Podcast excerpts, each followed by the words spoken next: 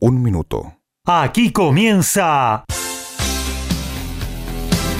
Código Deportivo. Todos los deportes, todos. Pasión, info y opinión para compartir con vos. El mejor equipo y la conducción de Gabriel Giachero. Ajustate el cinturón. Arranca Código Deportivo.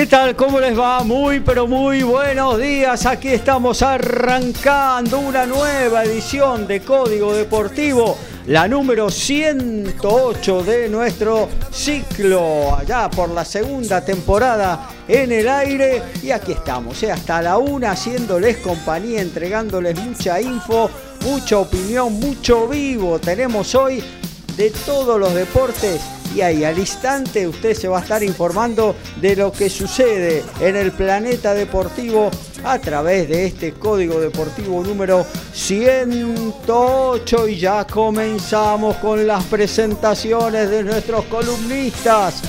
Arrancamos de estudios centrales y a saludar al señor del fútbol, al de la número 5, Horacio Bocchio. ¿Cómo anda? Buen día. Hola, buen día Gabriel, compañeros, audiencia. El gusto de compartir una nueva emisión de Código Deportivo Sabatino con la información de esta fecha número 7, la de clásicos o intersonales, Sí. que comenzó ayer ya con tres partidos y que se va a extender hasta el próximo martes, más lo que viene eh, todo lo relacionado al fútbol de ascenso, que también ya algunas categorías han Hoy comenzado. vamos a hablar de la B Nacional, ¿eh? yo Y- quiero hablar hoy. ¿eh? Me imagino, sí, me imagino, el, el gran batacazo, ¿no? Y además eh, tenemos una semana de eliminatorias. Recordemos que, bueno, Argentina se reprogramó el partido, se iba a jugar inicialmente en el Madre de Ciudad de Santiago del Estero el jueves, pasó al viernes y se va a jugar en cancha de boca. Claro. Bueno, todas las entradas vendidas rápidamente. El partido ante Venezuela, aunque no tiene así una gran importancia porque Argentina ya está clasificado, pero bueno, es una fecha donde sí puede llegar a tener un tercer clasificado, en este caso Ecuador, ¿no? Ecuador, el equipo de eh, Alfaro, el técnico argentino. Seguimos con las presentaciones y seguimos en el estudio mayor de la emisora de Villa Pueyrredón. Lo saludamos al dueño de la ovalada, al señor Alfredo González. Muy buenos días muchachos y audiencia en este sábado espectacular con un fresquito que te abraza, el del cual yo creo que le pongo 8 puntos. Qué verano lindo para el team invierno, ¿eh? La verdad que se vino de la mejor manera esto que como te decía te abraza y te obliga a ponerte por ahí un poquito una camperita finita, pero... Usted está bastante abrigado. Usted tiene invierno media estación, me parece que. ¿eh? Ah, lo que pasa que salí de raje, veo como usted le dije, salí de raje y digo, no sé cómo está, pero bueno, por las dudas me pongo una camperita. ¿Cómo hizo para llegar tan rápido? Como me dijo usted, agarre el Red Bull Claro. por la General Paz y evite ir por el, ¿cómo se llama? Por la banquina y ahí llegué. No sé cómo, la verdad no sé cómo llegué, pero llegué. Y bueno, tenemos información de rugby, porque de- para eso venimos. Un montón. En cuanto termine el, el programa, a la una empiezan a jugar los jaguares eh, contra la franquicia eh, paraguaya que es Olympia Lions. En un partido que en principio es bastante más, un poquito más complicado que el Sí. que tenía, que tuvo la semana pasada. Vienen de ganar también ellos, ¿no? Ellos también vienen de ganar y tienen muchos argentinos en su plantel. Así que bueno, va a ser un partido, un partido un poco más difícil. Y comienza el torneo de la Urba, donde el- va a ser el Urba Top 13, como ya comentamos, porque no hubo descensos el año pasado. Y vamos a hablar un poquito de cada uno de ellos, y a ver en qué estado está cada uno de los que van a participar. Y se define el Seis Naciones Se también. define el Seis Naciones, vamos a tener vivo, todos los partidos se juegan en el día de hoy y durante el, nuestro programa vamos a tener el vivo de Gales Italia. Seguimos acá en esta hermosa mañana sobre Buenos Aires, un tanto fresca, pero muy, muy linda, cielo despejado. Estamos con la ventana abierta, ¿eh? si escuchan pasar algún coche, un camión, eh, no sé, algún botellero o algo, bueno, Los va a, salir, faltan. va a salir en la 108 de Código Deportivo. Seguimos saludando, nos vamos a Villa Rafo. Ahí lo tenemos, al dueño de los guantes, ¿eh? no solo de box, también de arquero, el señor Ricardo Ricky Beiza. ¿Cómo anda, Ricky? Ah, todavía no es para cantar eso. ¿Cómo anda, Gaby? ¿Cómo está? ¿Todo bien? Excelente, hermosa mañana, diría Franchella. Claro que sí. Un saludo. Antes que nada, quiero saludar a los compañeros, a vos, Gaby, a la audiencia. Y la verdad que sí, la verdad que estamos contentos, los hinchas de Nueva Chicago. Segundo triunfo, así que. Vamos, vamos despacito, Bueno, bueno, tranquilo. Paso a paso. diría Mostaza. No, está durmiendo Firu. Firu está durmiendo, acá lo estoy mirando. Así que. ¿Qué le da? No lo ¿Algún som- nombremos, por le la da duda. algún somnífero para que no participe de Código Deportivo al pobre Firu? No, ahí, ahí levantó la cabecita y me está mirando para acá, pero está tranquilo, por Bueno. suerte. Bueno, mucho Gaby, te boxeo. cuento que hoy hay bastante boxeo y bastantes noticias, obviamente. Eh, bueno, tenemos boxeo en Córdoba, tenemos eh, boxeo de, de Canal 9, tenemos boxeo en Teis Sport, tenemos boxeo en la plataforma Dazón, tenemos boxeo por dos oportunidades en ESPN Knockout, Ajá. aparte lo que pasó ayer en Dubai con nuestra compatriota que, que lamentablemente no, no pudo ganar, pero bueno, hay mucho para hablar, ¿eh? Hay mucho para hablar, tenemos boxeo en, en Alemania, boxeo por todos lados hay. Bien, bien, estaremos ahí anoticiándonos ¿eh? en la voz de Ricardo Ricky Beiza. Seguimos en exteriores, nos vamos hacia la zona de Balvanera. El señor del tenis, el de la pelotita amarilla, lo saludamos. Lautaro Miranda, ¿cómo anda? Buen día. Hola Gaby, compañeros y audiencia. Muy buen sábado para todos. Un sábado, como bien decís, muy pero muy lindo. Ni frío ni caluroso. ¿Cómo Eh, ni está frío? entrando. 10 grados ¿Eh? hizo la mañana. Bueno, pero el sol está lindo. Eh, así que, bueno, disfrutando un poco, eh, sobre todo porque, bueno, los sábados que se vendrán serán un poco menos disfrutables. Claro. Y, y, bueno, donde sí se disfruta mucho es en Indian Wells, por supuesto. Claro que sí. donde hoy tendremos semifinales masculinas, ya tenemos confirmada la final femenina y también bueno, tenemos novedades del Challenger de Concepción en Chile, porque desde las 12 semifinal 100% argentina entre Tomás Echeverry y Renzo Olivo. Ahí estaremos también, minuto a minuto con el tenis. Y ahora nos vamos hacia los polvorines. Y aquí está fresco, me imagino que en los polvorines ya estará nevando. De eso nos va a decir Dani Medina. ¿Cómo anda, Dani? ¿Qué tal Gaby? ¿Qué tal compañeros? ¿Qué tal audiencia? No, no está nevando, es magnífico el tiempo, Ah, es magnífico. bueno, bueno. Mi amigo Alfredo y mi, ami- mi amigo Ricky deben estar de parabienes, es, es, es excelente. Ricky está en cuero haciendo el programa. No, es, es hermoso, es, es- es espectacular el día. Así que, por favor, este, este, por goleada, ¿eh? Hoy es un día por goleada para el Team Invierno porque realmente este, este, es, es espectacular. Bueno, al margen de mejor día del año, Daniel. ¿Cómo? El mejor día del año hoy. Uh, uh. espectacular, no es como la cancha de Newell's. No, de ninguna manera. Es un día lindo, incluso para ver, incluso para ir a ver fútbol a la cancha, es hermoso, está espectacular. No, sí, al solcito sí. Si te toca la, si te toca la de la sombra, bueno, ahí. Sí, no, por las dudas los bomberos no van a estar, para- hoy no van a tirar agua a la tribuna los bomberos, así que No. está espectacular, es un día normal.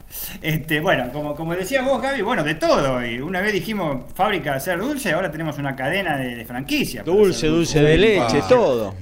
Todo tipo de dulce. Por empezar, empezamos por, por, el, el básquetbol que está por comenzar en, en Corrientes. El partido entre por la Liga Nacional de Básquet ya decisivo, los últimos 6-7 partidos. El San Martín de Corrientes contra el alicaído San Lorenzo de Almagro que está por comenzar en un duelo decisivo para ambos. Uno para consolidarse en los playoffs y otro para tratar de meterse a los playoffs ¿eh? en el conjunto azulgrana, que es bastante difícil. Toda información también del básquet, de lo que pasó en la Liga Na- Nacional de Básquet, la Liga Argentina, la, la NBA, algunas cosas de la Euroliga, algunas basta- bastante importantes, algunas actuaciones argentinas que siguen siendo importantes, y por supuesto tenemos el plato del día. El plato del día que fue ayer va- y va a ser mañana es el automovilismo. ¿eh? El automovilismo estalló. Cuando decíamos que no había nada, ¿se acuerdan? Hace dos, hace dos semanitas. Bueno, estalló. estalló con la Fórmula eh, 3 FIA, donde compite Franco Colapinto, que ya vamos a hablar cómo le fue en, en- en la madrugada de Argentina hoy. No arrancamos mañana bien hoy, ¿eh? No arrancamos bien. Y no arrancamos bien, pero eh, eh, el que avisa no traiciona, ¿eh? ¿Eh? Yo lo dije, yo avisé por redes sociales, el que avisa no traiciona, hay que cuidarse, hay que cuidarse en las carreras sprint, este, más en esa categoría con 32 autos, hay que cuidarse. Vamos a ver mañana donde va, ojalá, ojalá tenga una, una buena participación, ya vamos a hablar de ello. Vamos a hablar de lo que fue el WEC ayer, el sorpresiva, la sorpresiva carrera, carrera de WEC en, en Sebring, este, en, en Estados Unidos, en un aeródromo, porque es un aeródromo, si eso es una pista si eso es una pista de, de- de- de au- de automovilismo, realmente el velódromo acá se podría correr tranquilamente carreras también de autos. Es una cosa de locos. No, no, es una cosa de locos. Es una cosa de locos. No, no. Tenés la pista resquebrajada, los saltos, este, bien, bien yankee, ¿eh? bien como les gusta. Ellos están, ellos están con las casitas rodantes ahí en Florida al lado comiendo barbacoa. En la IndyCar hay varios aeródromos también transformados en autódromos para correr eh, la IndyCar, ¿eh? Exactamente, y así pegan los saltos y así tienen los accidentes. En este momento eh, le agregamos a las transmisiones en vivo, está se está transmitiendo, ya comenzaron las 12 horas de Sebring, Sí. ¿eh? ¿eh? del IMSA. ¿eh? Y vamos a hablar de lo que pasó ayer en el WEC, el sorpresivo WEC, los sorpresivos ganadores y lo sorpresivo que le pasó a Pechito López. Realmente, Claro. gracias a Dios, gracias a Dios, sin, sin consecuencias. ¿Está interviniendo hoy eh, Pechito en la, Eh, en la del En este momento está, está, muy Kobayashi, ¿eh? en este Sí. momento está en quinto Pero lugar, él, él va a intervenir en la carrera, porque estaba en duda luego del accidente de ayer eh, si, si corría o no. Ahora vamos a, a interiorizarnos un poco a ver si va a intervenir después del accidente ayer, pero salió sin inconvenientes. Sí, ¿eh? y, sí, este, sí. y- y en el hospital tengo ningún inconveniente. Y por supuesto el super plato fuerte, que es la Fórmula 1, donde ayer el campeón dijo, acá estoy en los entrenamientos, ¿no? Este, y vamos a ver, porque a las 12 del mediodía tenemos también en vivo la clasificación de la primera fecha en el Gran Premio de Bahrein, por un lado con, con- el campeón que ha ratificado ayer que este, eh, está ahí. ¿eh? ¿Cuántos con- televisores tiene que tener hoy usted para seguir todo eso? No, me he trasladado, vamos, eh, estamos con uno solo, pero nos trasladamos a un lugar este, logísticamente perfecto dentro de mi casa. Este, unas conexiones que hizo este, mi ingeniera de sonido, que es mi señora, que es perfecta. Muy bien. Perfecta. Y ya estamos ahí, vamos, por ahí tenemos algún delay, ¿eh? Pero bueno, No eh, este, vamos a estar. Y por supuesto, bueno, con la Fórmula 1 también vamos a estar con esa información, si podemos, en la medida que se pueda, este, con el campeón este, Max Verstappen y el eh, dueño de la fábrica de pañuelos, Luis Hamilton. Muy bien, ahí está, ¿eh? todo lo que vamos a traerle a usted, amigo oyente, querido oyente que siempre nos hace el aguante y está con nosotros escuchando Código Deportivo, eh, todo lo que tenemos hasta la una para compartir con ustedes. Eh, a la una ponemos la repetición justamente del gran programa que hizo ayer Francisco Simone del Diario de Turismo y luego a las cuatro eh, se viene bien tropical la tardecita de MG Radio con la previa del Faraón Rancés, grande, gran equipo.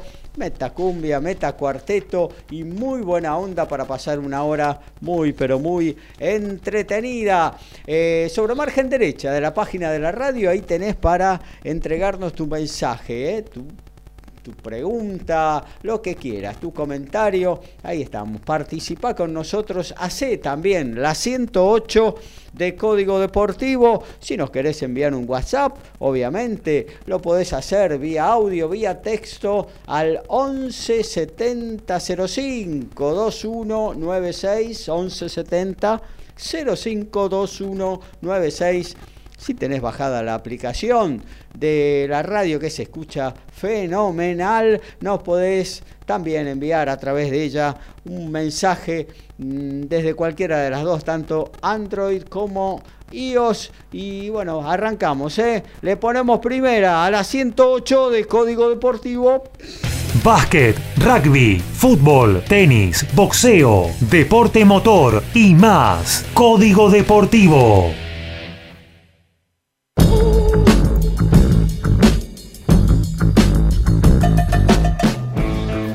Y vamos con lo primero que vendría a ser el básquetbol, la pelota naranja, Euroliga, la principal torneo continental de Europa. Barcelona triunfó de local ante la Estrella Roja de Belgrado y sigue puntero. Gallardo puntero, el equipo Blaugrana triunfó por 82 a 70 ante el conjunto serbio. No brilló tanto Nicolás Laprovítola, que aportó nada más que 3 puntos, pero sí Nicola Mirotic, eh, con 19 puntos y 4 rebotes. Así los catalanes se mantienen en la punta del certamen con 22 triunfos y solo 6 caídas. La próxima jornada, el 22 de marzo, el, miércoles, visitan al Al- Alba Berlín de Alemania. Ayer en Concepción, en Chile, Renzo Olivo dio la gran sorpresa venciendo al peruano Juan Pablo Varillas en los cuartos de final y jugará el día de hoy ante Tomás Echeverry que venció en cuatro horas de partido a su compatriota Camilo Hugo. El otro argentino que jugó ayer fue Tiago Tirante que cayó ante el boliviano Hugo Delien. De esta manera Echeverry y Olivo se medirán desde las 12 de la Argentina por un lugar en la final. Además, Renzo Olivo jugará más tarde la final de doble junto a Andrea Colarini frente al ecuatoriano Hidalgo y el colombiano Rodríguez. Y en Fórmula 1 ya habíamos adelantado algo en las presentaciones. Hay una fábrica de pañuelos y los dueños son los muchachos de Mercedes-Benz. Lewis Hamilton ya había expresado su inconformidad al finalizar la pretemporada de la Fórmula 1, donde no veía a Mercedes en condición de luchar por el triunfo, algo que hoy reafirmó ayer, mejor dicho, tras los primeros entrenamientos en Bahrein con un séptimo puesto, un puesto bastante lejano. Russell, flamante compañero de equipo, también manifestó, no estamos ni cerca del ritmo de Red Bull y Ferrari. Incluso Alfa Tauri y Alfa Romeo están a nuestro ritmo más rápido, así que tenemos trabajo por hacer. Anda. Hoy la plataforma Dazón desde las 22 horas propone al estadounidense Alexis Rocha y a su compatriota Blade Cobb. Esto va a ser a 10 vueltas en peso welter. A poner la platita si quieren verla. Y Tomás Lezana regresó a las canchas en el día de ayer cuando por la United su equipo Scarlett enfrentó a los Bulls y perdieron 57 a 12. El tercera línea no jugaba desde mediados de enero cuando por la Champions enfrentó a Bordeaux y ayer viajó a Pretoria y fue titular. Después de dos meses se pone nuevamente la camiseta número 7 para sumar algunos minutos. La sexta fecha del torneo Nacional B arrancó el jueves, 3 a 1 le ganó Sacachispas como local a Independiente Rivadavia. Igualaron en el León Colbosque, Atlanta y Almirante Brown 1 a 1. Brown en Adrogué 1 a 1 con Estudiantes de Río Cuarto. Igualdad en 0 entre San Telmo y Deportivo Riestra. San Martín de San Juan ganó en el Hilario Sánchez 4 a 0 a Villa Dálmine. Atlético Rafaela le ganó 1 a 0 a Temperley. Agropecuario le ganó 2 a 0 a Deportivo Maipú. Finalizaron 0 a 0 Instituto y Quilmes. Le falta un partido, amigo. Ah, bueno, como ese es el de ampliación. Chicago le ganó 4 a 3 a Oh, Tristán Suárez en vamos. Ezeiza. Y tenemos todavía al comentarista de boxeo vivo, ¿eh? Y perdón, perdón, y, y también hicimos cuatro goles en un solo tiempo. Eso es un dato que hace rato que Chicago no lo cumple. Sí, sí, sí. Ya de por sí en un solo partido es mucho, imagínate en un solo tiempo. En, en un solo baño ya me estaba buscando. Había marcado 3 goles en 5 partidos.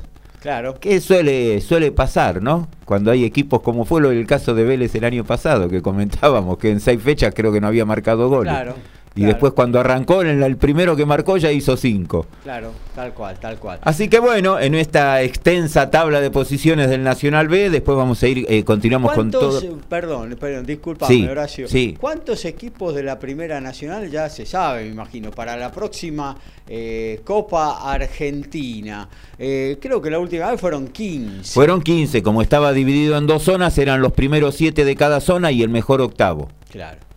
Así, Así, que... en este caso, supuestamente, como se va a mantener el mismo, el mi- la misma programación para el año que viene, eh, el Nacional B va a entregar los, pri- los primeros 15 lugares de la tabla de posiciones. Ahí está. Bueno, Van a volver a ser perdón. 64, ¿no? claro.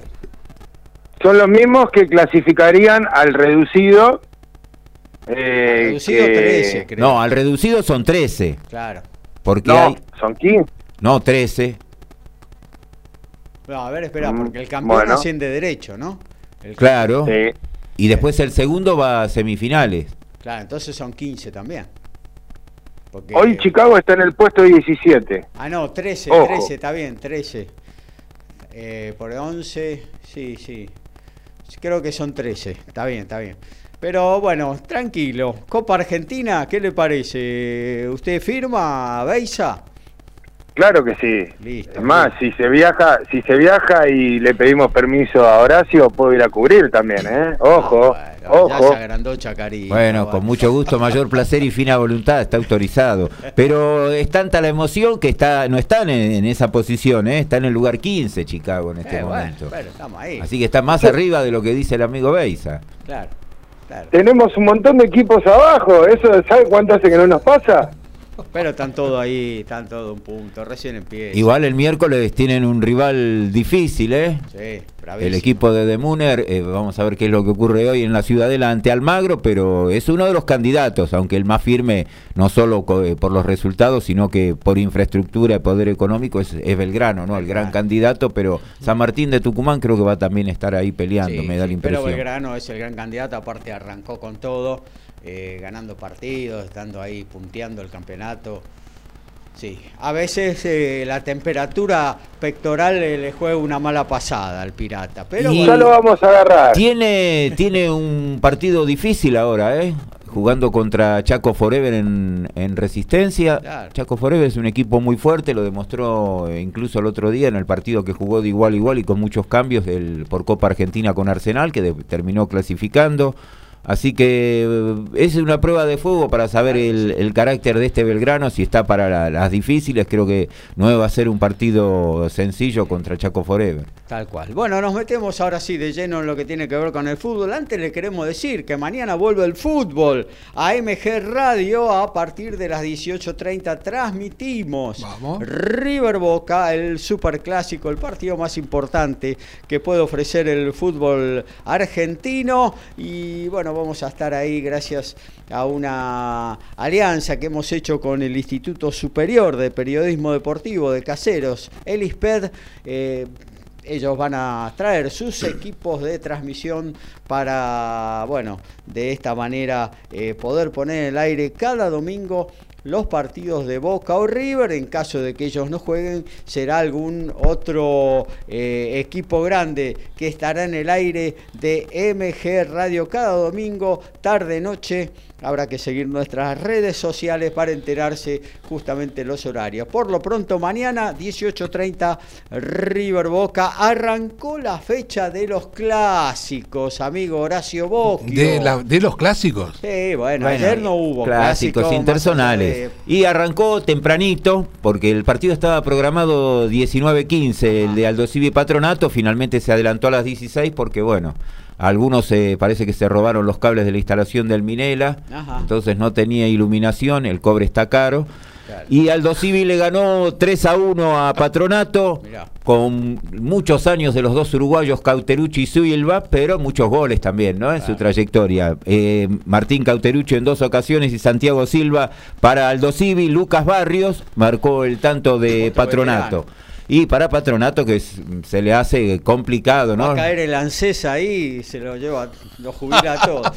Y pero eh, en Aldo Civi siguen marcando goles y Cauterucci está teniendo una, todavía está en- una muy buena temporada. Está ¿eh? en gran Yo- nivel, está en gran nivel. Eh. Silva lo que sí es el primer gol que marca, hay que recordar que Fue estuvo, emocionante, ¿no? Claro, estuvo dos años eh, sin jugar y tiene 41, eh, 41 de edad, así que es muy, muy meritorio y bueno, son dos victorias consecutivas para Aldo Civi que lo vienen alejando de, de la parte más baja del promedio. Y Patronato que está muy comprometido, es el, como decíamos la semana pasada, a pesar de la victoria en Vicente López con Platense, eh, está en una situación difícil porque divide por tres. Claro. En segundo turno, en victoria.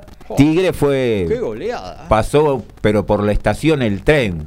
Y algunos Lo- dicen lo- que hasta ahí le hizo precio, algunos dicen, ¿no? Y fue muy, muy superior a Platense, le ganó 4 a 0. Los goles de Facundo Colilio, Pablo Mañín y en dos ocasiones, y Lucas Blondel. Ya el primer tiempo estaba 3 a 0. Platense eh, estaba como desmoralizado. Yo creo que igual, eh, por lo que mostró, yo lo que te comentaba antes, le están faltando tres de los titulares en defensa, ¿no?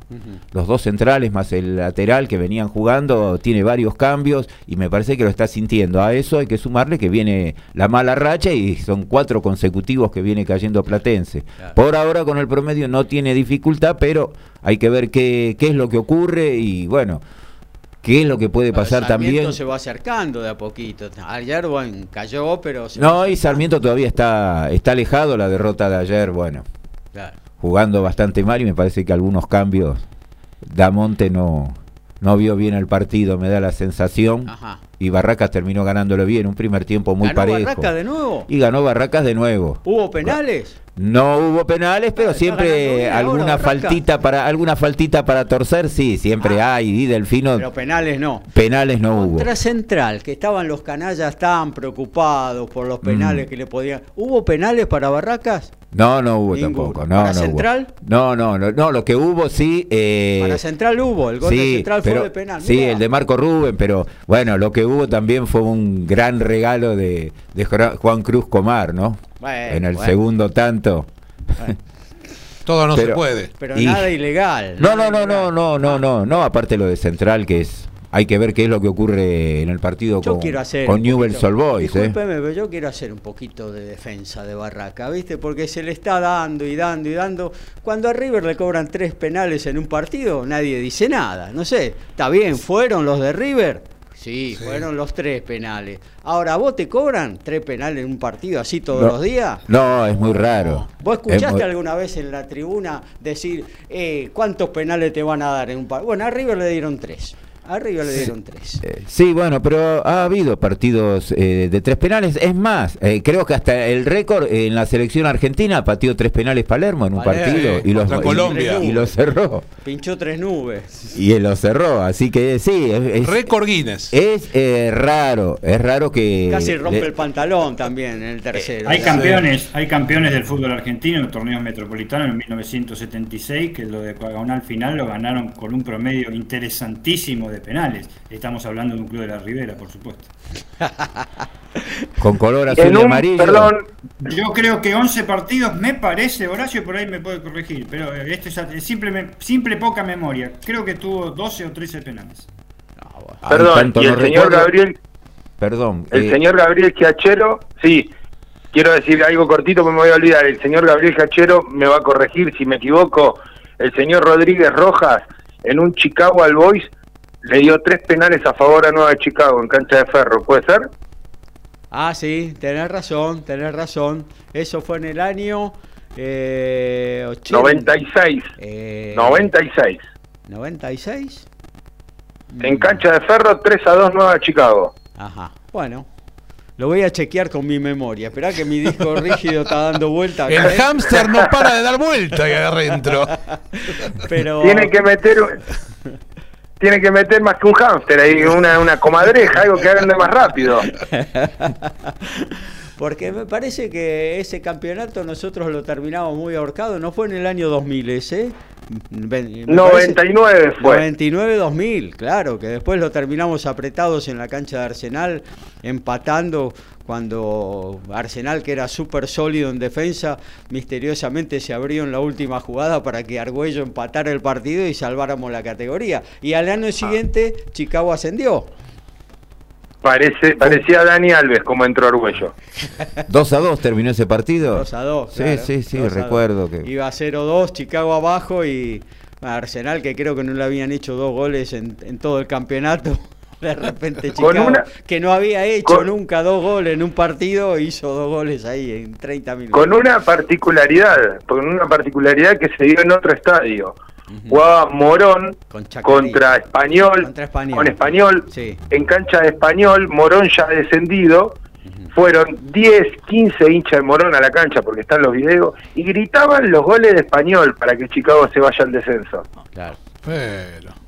Parece Quilmes Racing. Qué mala gente. Bueno, el Morón Flandria, cuando empataron 0 a 0 en el Carlos V, en 2015 o 2000, que 2015 creo que fue. Si no, perdía la categoría eh, Deportivo Morón. Claro. Fue antes de la llegada de Walter Ota, que después lo, lo terminó haciendo ascender en los dos años que estuvo. Está bien, pero muy bueno el apunte de Ricky. ¿eh? Eh, tres, tres penales en un partido eh, Chicago All Boys en la cancha de Ferro. Se jugó ese partido y Chicago terminó ganando 3 a 2 gracias a esos tres penales, pero que estuvieron muy bien cobrados eh, ese partido.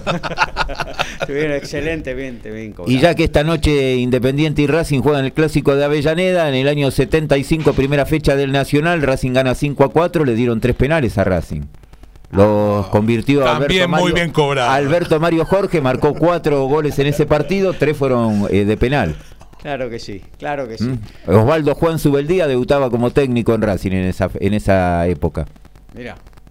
¿Cuándo vamos a hacer un programa de fútbol? en Eh, bueno, ¿Eh? cuando la, la productora lo disponga. Lo vamos a sumar a Dani Medina, lo vamos a sumar a Alfredo González. Y bueno. Lautaro Dale. y no porque son jóvenes. Lautaro y, y, y Ricky son jóvenes. No, no. Sumamos igual. Pero la Wikipedia no es lo mismo que haberlo vivido, haberlo sentido, sufrido, gozado. Eh, es otra cosa, las sensaciones. Y a lo mejor Sí. va a ser código deportivo en el recuerdo. Me vino a la Y sí. memoria, mire, debut de Julio Ricardo Villa, cancha de Racing contra Chacarita 1 a 0. Un día Gran que partido llovía. de Villa, el único partido que jugó Villa. Se llovía, impresionante ese día en la cancha, gol a los.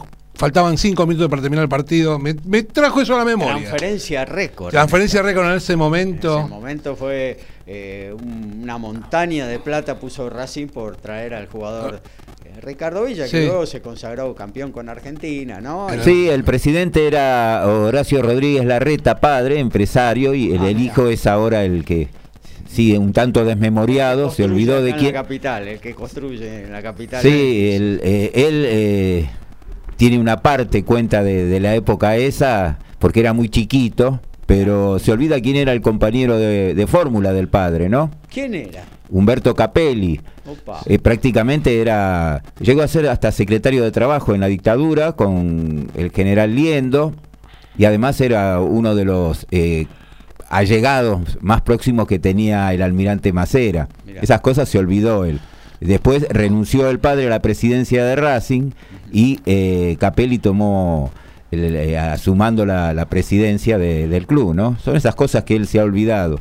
Claro. Él re- Show, bus- show business, decía que era eh, la reta, el presidente Racing, que el fútbol era show business. Sí, bueno, así quedó Racing a partir de ahí, ¿no? Sí, De la transferencia récord.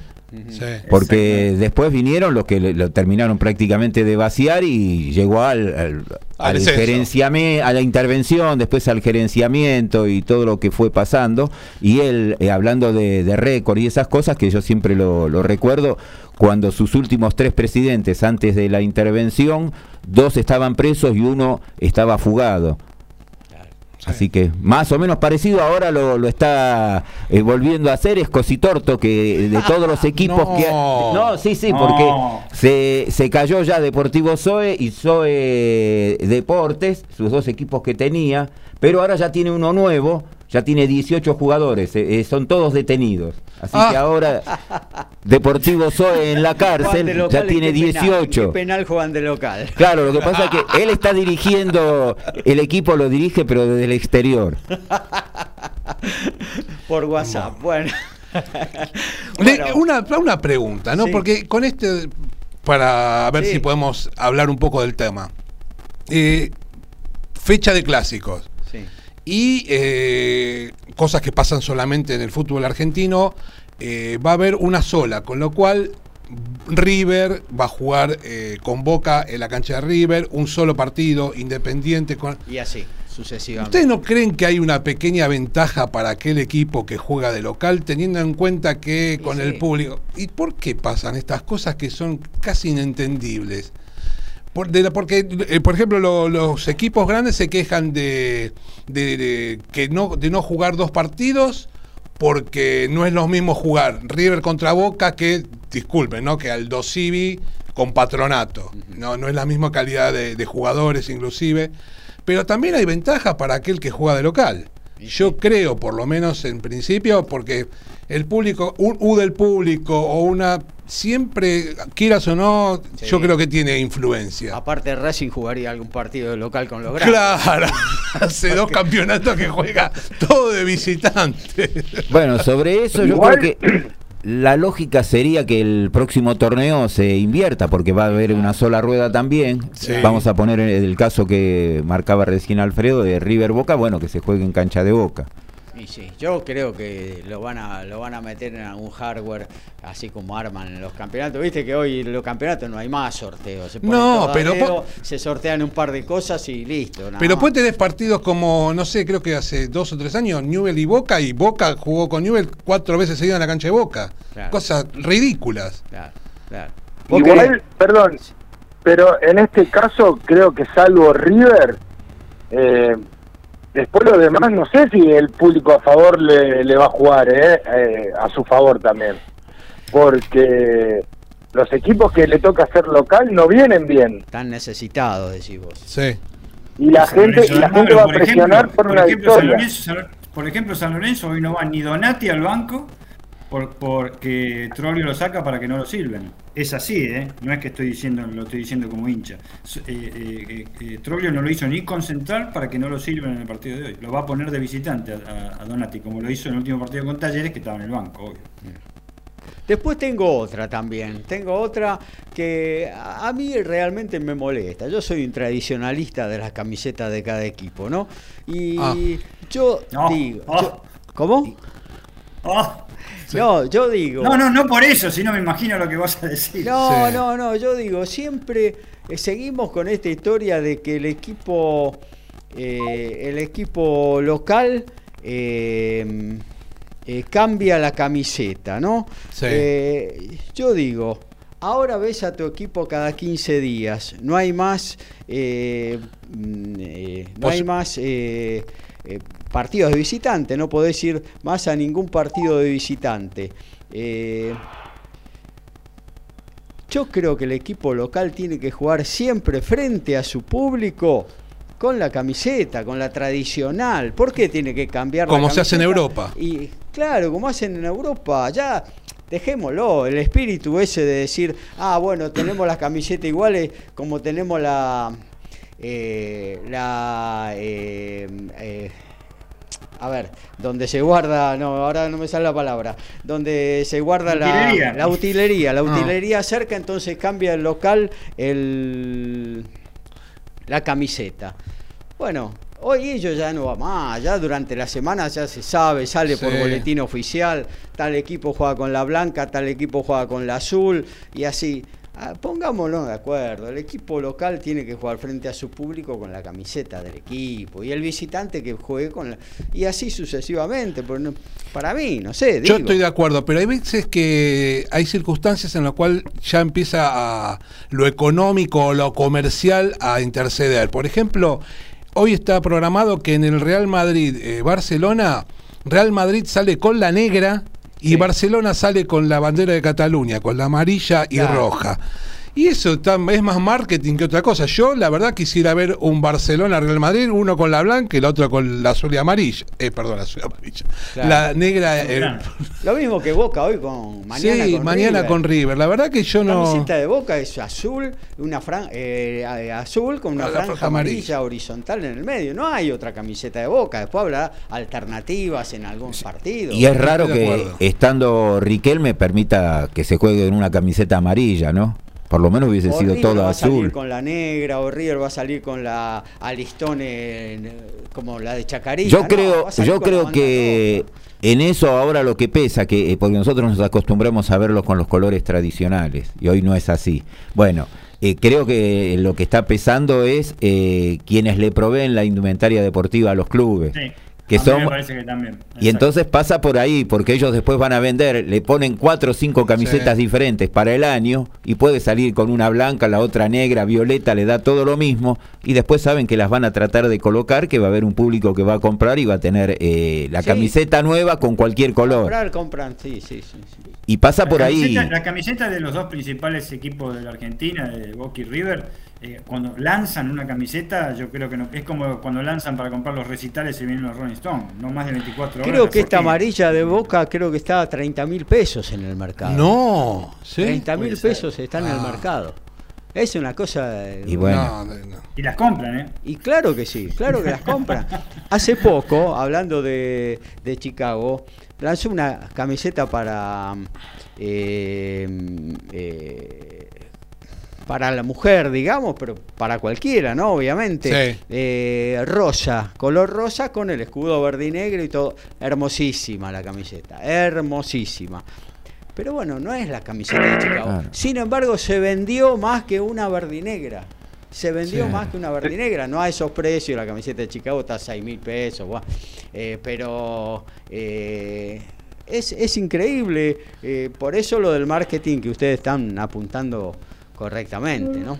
Y yo creo que eh, vamos a poner el caso cuando había menos equipos a lo mejor en primera y que no había tanta posibilidad de que, que las camisetas sean parecidas. Bueno, teníamos el caso más palpable, sí, eran Colón y Newells. Claro. Aún estando. Pero bueno, eso igual era muy fácil solucionarlo, porque que aunque uno juegue con pantalón y medias blancas y el otro con pantalón y medias negras, ya está solucionado.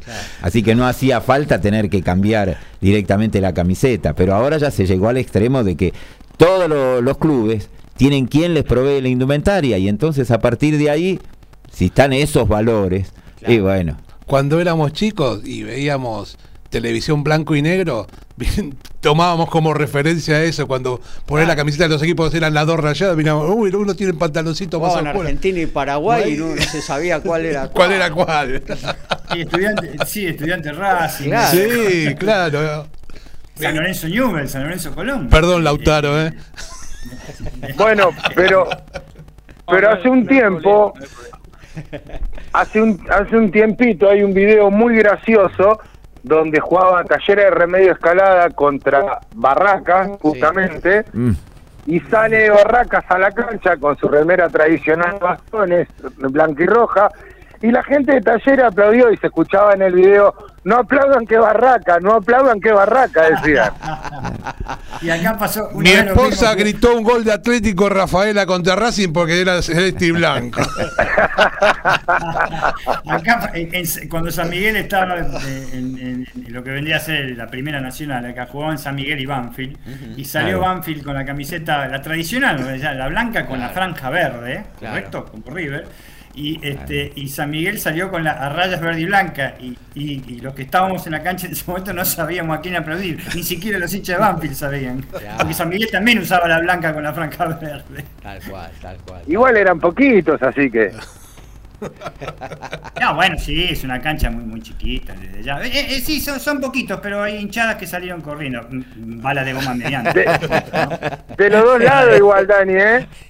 Sí, sí, sí, bueno, pero salieron corriendo. La ruta Bonfield. 8 la conoce muy bien. La ruta 8 la conoce muy bien la gente de Mataderos, ¿eh? Está a 12 cuadras y las hicieron corriendo. Yo creo que ni Ben Johnson iba tan rápido. Pero ¿cuándo fue eso? Y cuando, cuando, cuando San Miguel este, estaba en, en, ¿qué fue? en el 85, 86, 87, era la familia que lo iba a ver a San Miguel. Chicago no venía la familia, por supuesto. Chicago Dock Sud, Dock Sud, mamita, una vez vino con un, con un, con un acoplado con 100 hinchas arriba, mamita. Bueno, eh, vamos a terminar con el fútbol. Sí, ¿Cómo se nos va esto del fútbol? A mí me tocó ver cuando llegaba la barra de, de- de Deportivo Morón. Ajá. en la época. Sí, sí, pero no, en la calle, eh, no en la cancha.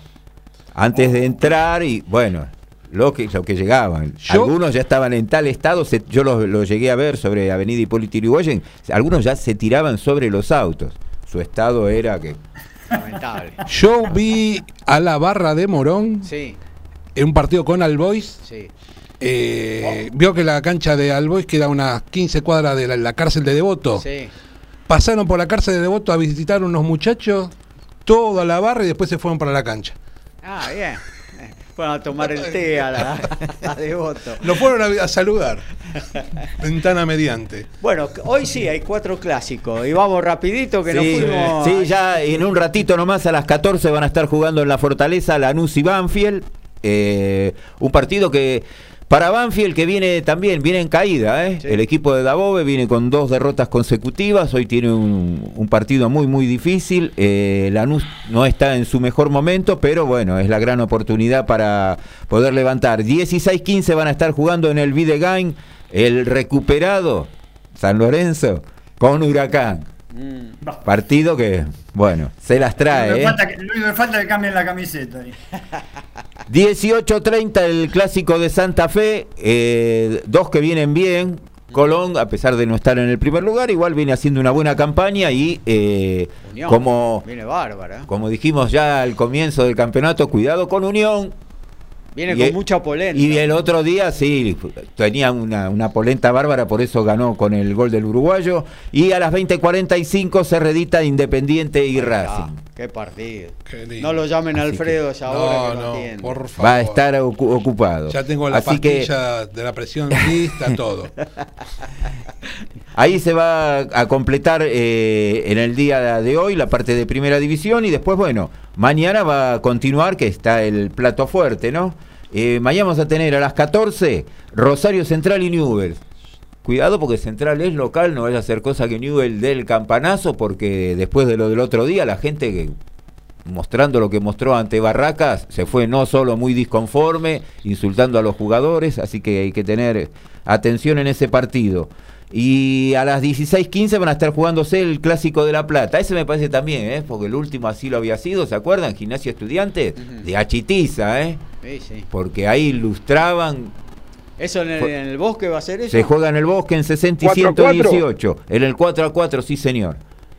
Y a las 19 eh, vamos a estar con River y Boca, el partido que da comienzo a las transmisiones en MG Radio.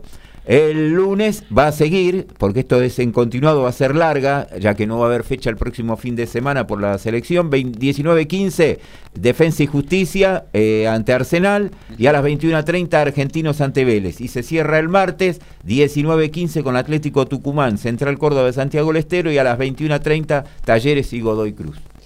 Muy bien, hasta aquí todo lo del fútbol. Vamos a actualizar lo que está sucediendo en el mundo deportivo. Eh, arrancamos con el fútbol, también tenemos básquetbol. Creo que ya empezó también eh, Italia-Gales, así que recorremos. Y en la Premier League ya tenemos el primer final. Arsenal como visitante le ganó 1 a 0 al Aston Villa.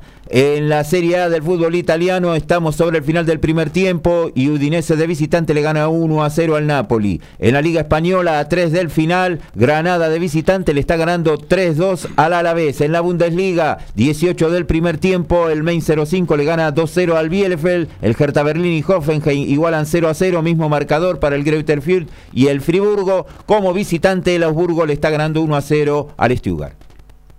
Y en el básquetbol en Corrientes, San Martín de Corrientes se está imponiendo cuando restan un minuto y medio para finalizar el segundo cuarto, 38 a 34 San Lorenzo, un partido de palo y palo que llegó a encabezar el conjunto correntino ganando el primer cuarto, ¿saben por cuánto? 18 a 2.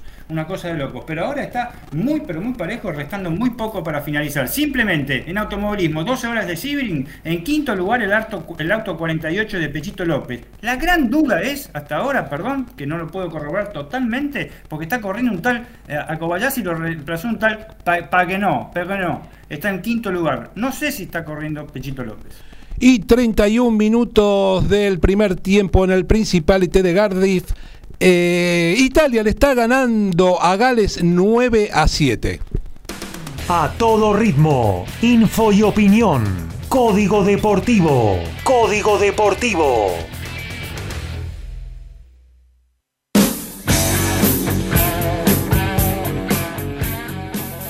Y en básquetbol tenemos el maravilloso mundo de la NBA. Stephen Curry, la sal de los Warriors, sigue inmejorable. ¿eh? Stephen Curry, la estrella de los Golden State Warriors, padece un esguince de ligamento en el pie izquierdo que se podría dejar dar de baja al menos hasta el inicio de los playoffs de la NBA a mediados de abril. El base de 30 ya- 34 años sufrió la lesión durante el partido el miércoles ante los Boston Celtics ante un fuerte golpe del alero Marcus Smart del conjunto de Boston. Volvió Roger Federer en las redes sociales. El suizo apareció hoy con un video adelantando que va paso a paso y poco a poco. eh, desde ya se sabe que su gran objetivo es la gira de césped, pero como adelantó su entrenador Iván Ljubicic, ese objetivo parece un poco complicado. Por el momento todo apunta ahí, pero no se descarta que pueda volver para la gira de Norteamérica previa al US Open. Y en automovilismo, el turismo carretera argentina. ¿Y el dinero dónde está? La próxima fecha del turismo carretera y TC Pista, que se va a correr en el circuito interriano de Concepción de Uruguay el fin de este mes, eh, eh, será algo totalmente eh, inédito, la implementación de una recompensa especial para los ganadores. ¿En qué? En criptomonedas de la empresa Agroten. Primer puesto TC, un millón y medio de pesos en criptomonedas. Primer puesto TC Pista, 500 mil pesos. Apareció. Cositorto ahí, ¿no? Y no sé, no sé. Agrocoten, Agrotoken se llama la, la- la empresa. Y está todo listo en Alemania. Brian, el elegante eh, Chávez, perdón, y el alemán Abaus Barou disputarán el título vacante continental Ivo de la categoría Welter. Esto va sin TV para nuestro país. Y la selección femenina de rugby de Seven, con su plantel de 21 jugadoras, está realizando una serie de entrenamientos en la provincia de Catamarca. Comparten los trabajos con el seleccionado masculino juvenil, con vistas ambos a los Juegos Sudamericanos de la Juventud 2022, que se van a hacer en Rosario del 28 de abril al 8 de mayo. La fecha 7 del torneo de reservas inició el jueves. Gimnasia le ganó 2 a 1 a Estudiantes. Lanús y Banfield empataron 1 a 1. Colón perdió 1 a 0 ante Unión. Defensa y Justicia ayer le ganó 3 a 1 a Arsenal. River y Boca 0 a 0. Talleres de Córdoba le ganó a Godoy, a Godoy Cruz 7 a 0. Aldo Civi 1 a 0 a Patronato. Barraca Central perdió 2 a 0 ante Sarmiento. Rosario Central le ganó 2 a 1 a Newells. Mañana a las 10 de la mañana van a estar jugando Argentinos Junior Vélez. El lunes a las 9 San Lorenzo con Huracán. Mismo horario para Atlético Tucumán Central Córdoba a las 11. Tigre ante Platense. Se cierra el martes 9 de la mañana con Independiente y Racing. Tercera fecha del Metropolitano Femenino de hockey sobre césped. El líder Santa Bárbara recibe al SIC. Además juegan Ciudad Quilmes. Eh, Geva, Banco Nación, San Lorenzo, Banco Provincia, SAG versus Saint Catherine, Belgrano, San Fernando, Lomas River e Italiano, Liceo Naval. Nos metemos en la pelota naranja. Nos vamos a los polvorines con Dani Medina. Y aquí estamos en los polvorines nuevamente, que ya hablamos de San Miguel, que el equipo de los polvorines, como dije antes. Claro que sí. Acaba, sí, acaba, eh, restan nada más que 24 segundos para terminar el, partido, el primer, el segundo cuarto, ir al entretiempo en Corrientes, 40-36 gana San Martín en Corrientes sobre San Lorenzo, algunas decisiones arbitrales en contra de los dos lados han ensuciado un poco el partido, el partido es muy parejo y realmente eh, le está haciendo bastante fuerza al conjunto azul- azulgrana, al que está en este momento en quinto lugar en la tabla de posiciones. Y por supuesto, de la Liga Nacional de Básquet, vamos como siempre, ya lo dijimos varias veces, es lo más interesante que hay en Argentina y lo que provee todo lo que es básquet y lo que será para el futuro, eh, para representación internacional. La tenemos como siempre, la Liga Nacional de Básquet al día. ¿Y por qué le vamos a decir que la tenemos al día? Porque vamos a detallar algunos partidos simples. El jueves, Atenas de Córdoba derrotó a Hispanoamericano y se quedó con una final anticipada. ¿Qué significa esto?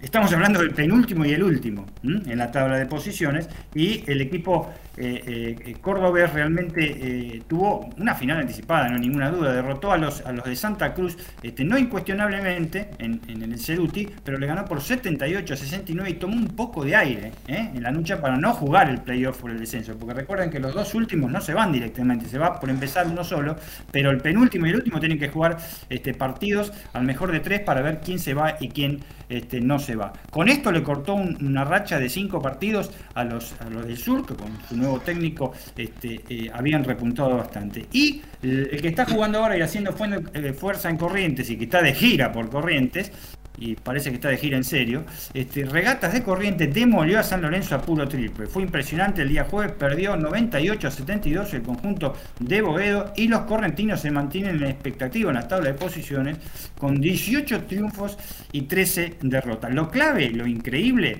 este, eh, eh, el Faca Piñeiro, un exjugador también de San Lorenzo de Almagro, metió 22 unidades para lo- los correntinos y el, y el extranjero, el alero este, Skyler Hogan, norteamericano, otros 20. Lo increíble fue metió 18 triples regatas de 36 intentos. 18 36, es fácil, 50%, ¿no? Hay que meter un 50% de triple.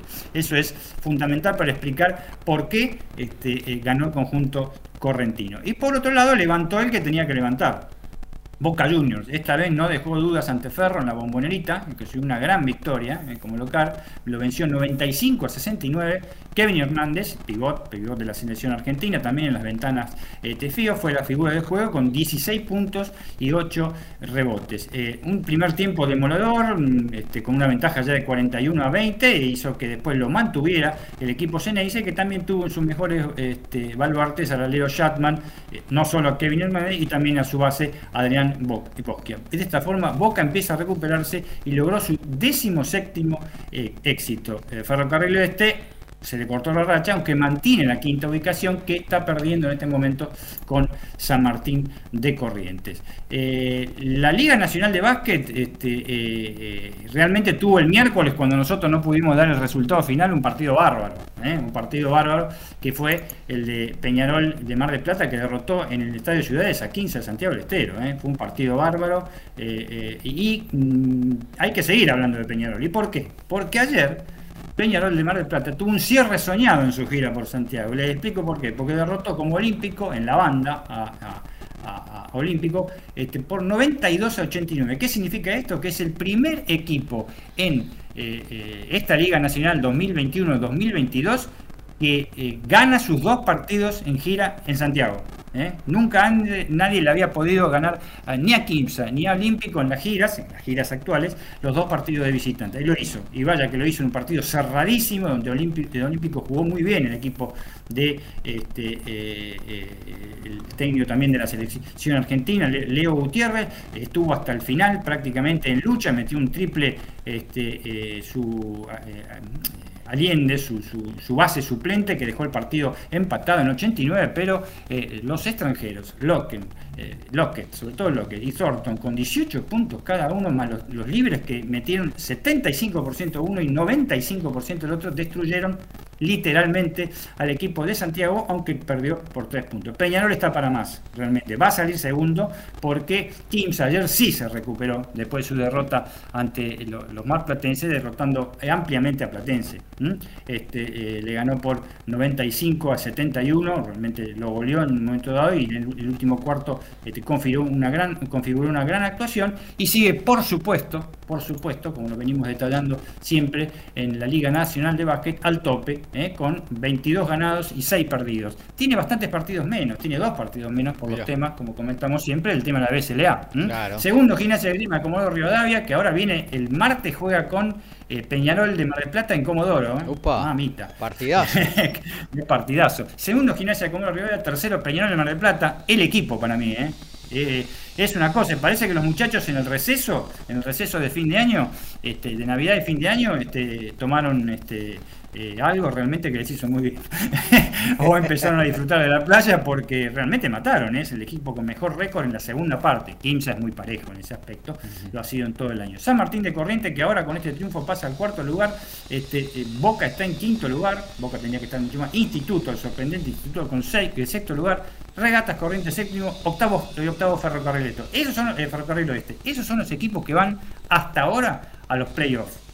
Este, eh, definidos. Quedan, por supuesto, cuatro equipos más que están en Teovera, Olímpico, Overs y Riachuelo. Fuera está San Lorenzo del Magro con esta derrota y va a tener que luchar duramente con Platense por el tema de no irse para abajo San Lorenzo, porque ahora sí, con las tantas derrotas consecutivas que tiene, tiene un récord de 12 victorias y 16 derrotas, si hoy le sumamos esta que tiene hasta ahora, tendría 17 derrotas, eh, se está acercando realmente a los, puertos de- los puestos de descenso. ¿m? Lo que ocurre es que tiene que ganar todos los de abajo. Y eso Claro. es medio... Es difícil. eh, es medio difícil que ocurra. San Lorenzo este año en el tema de la categoría la puede bancar. Si no ocurre otras cosas que tanto vos, Gabriel, como los, los- los oyentes saben que pueden pasar, es que no le dé más para seguir en la Liga Nacional Claro. de Básquet. ¿eh? Este, se supo, se supo eh, que todas estas personas que por redes, eh, eh, por la red de internet, dicen cosas sobre Marcelo Tinelli, obviamente, varios de esos jugadores de básquet tenían contratos privados con Marcelo Tinelli. Claro.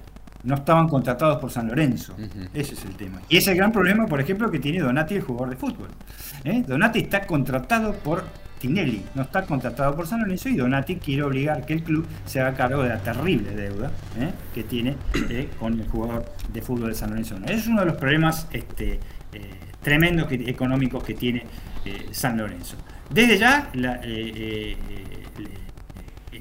este sábado, no solo por San Martín este, de Corrientes y San Lorenzo Almagro, viene cargadísimo, ¿eh? porque tenemos eh, eh, a las 20.30 horas sanitarias contra Hispanoamericano, otro duelo difícil para Hispano, acá en el Templo del Rock.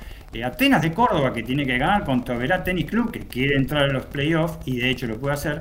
Riachuelo de La Rioja, todos en horario de 21 a 30. Este, ¿eh? Riachuelo de La Rioja en el Superdomo en La Rioja contra Unión de Santa Fe, otro que quiere salir de abajo y otro que quiere consolid- consolidarse definitivamente y estar tranquilo. Regatas de Corrientes sobre Argentino de Junín, también a las 21 a 30. Todos estos partidos se pueden ver por T y C eh, Sport Play, ¿eh? que es muy fácil adherirse. ¿eh? Ese, uno se, se adhiere, se, se pone la clave y Y nada más. no paga nada. ¿eh? Nada más, paga nada más. absolutamente nada. No, no. Y puede ver el partido que quiere. ¿eh? Tiene El que decir nada que- más que qué proveedor de internet tiene y nada más. Exacto, y nada más. Y ve el partido que quiere que está transmitido por periodistas locales de cada provincia. Claro. ¿Mm? Este, enseguida se van a dar cuenta por la tonada, ¿eh? Sí, sí. Sobre todo si ven partido de Santiago del Estero de Córdoba. Es impresionante. Pero eh, periodistas de básquet, de básquet, básquet de las provincias, y ahí van a ver lo bueno que es, lo importante, como dijimos varias veces, que es la localía, ¿no? Claro. Desde ya, este, y, y cómo, el- la pasión que se vive con la gente eh, del básquet en, en- en el interior del país. Eh, la última que tenemos que para, para- para decir es este, Sí. bueno, lo doloroso que fue, eh, lo, lo irregular que tiene, eh, como comentario de desarrollo muy chiquito, lo irregular que es, tiene nombre en la NBA, que es Denver Nuggets. Denver Nuggets le puede ganar a Phoenix Sun, le puede ganar a los Golden State Warriors, pero puede perder tranquilamente ante Cleveland, que no es un mal equipo, o puede perder tranquilamente ante el último, puede ser Houston Rocket. Rocket. Ayer perdió este, en suplementario una, de- una derrota bastante dolorosa, 119 a 116 contra Cle- Cleveland. Obviamente la figura, como desde hace 15 partidos, es Nikola Jokic, que ha levantado con 32 puntos, 10 rebotes y 8 asistencias. Y nuevamente una gran figura del, muchacho, eh, el, el- el base suplente, Bones Highland, que para mí es mucho más que Monte Morris, muchísimo más, con 17 puntos, un muchacho muy flaquito, no tan alto, sí, sí, es bastante alto, tendrá unos 90 y pico, pero es flaquito, no tiene el físico de NBA. ¿eh? Eh, este, se parece a Joe Moran, ¿eh? del sorprendente Grizzly, se parece- son, son igual y tiene una habilidad increíble y es un saltarín, esa es la palabra, va saltando, prácticamente los pies nunca están eh, el- eh, en, en- en el parquet. Este, fue la figura de- del juego y Larry, la, Lauri Markkanen en Cleveland, un finlandés, aunque parezca mentira, en Finlandia parece que se hace básquet también, ¿no? Con 31 puntos y 10 de- rebotes. Por supuesto, y se sobreentiende desde ya, Facu Campazo no obtuvo eh, minutos de juego, ¿eh? Para nada, aunque los, los, Denver hasta ahora están clasificados, se van a clasificar y seguramente van a tener que jugar un partido terrible en, en los playoffs contra los Dallas Mavericks. ¿m? Va a ser un partido tremendo eso. Y, bueno, vamos a ver porque eh, es lo más irregular que hay en la. Estamos hablando obviamente de los Denver, Denver Nuggets. Muy bien, hasta ahí entonces lo que tiene que ver con el básquetbol en Código Deportivo. Vamos a actualizar tanto fútbol, básquetbol, rugby. Hacemos una pausa comercial muy breve de la radio y nos metemos en la segunda hora. Todavía tenemos muchísimas cosas para compartir con todos ustedes, Horacio. En el entretiempo, Udinese le sigue ganando 1 a 0 a Napoli. En la Bundesliga, el Main 05 1 a 0 sobre el Bielefeld. El Augsburgo de visitante sobre el Stuttgart 1 a 0. Y están empatando en 0 Hertha Berlín, Hoffenheim y Greuther Friburgo. Y en básquetbol, San Martín de Corrientes, el cierre, ¿eh? están en el entretiempo, los dos primeros cuartos supera por cua- 40 a, 30, a 36 a San Lorenzo eh, de Almagro. Final del primer tiempo en Gales, Italia le gana a los locales 12 a 7. Desde Villa Pueyrredón, ciudad autónoma de Buenos Aires, en la República Argentina, estás en MG Radio. Momentos geniales, las 24 horas de tu día.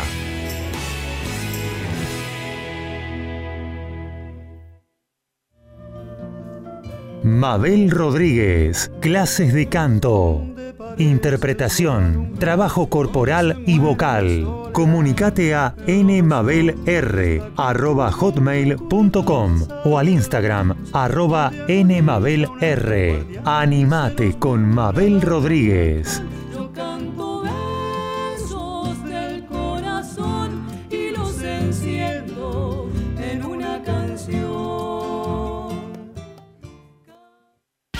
Hacer radio es posible en MG, el precio más bajo del mercado y un mes gratis. Haces el programa en el estudio o en tu casa. Comunicate a info@mgradio.com.ar o a nuestras redes sociales. MG Radio te va a sorprender.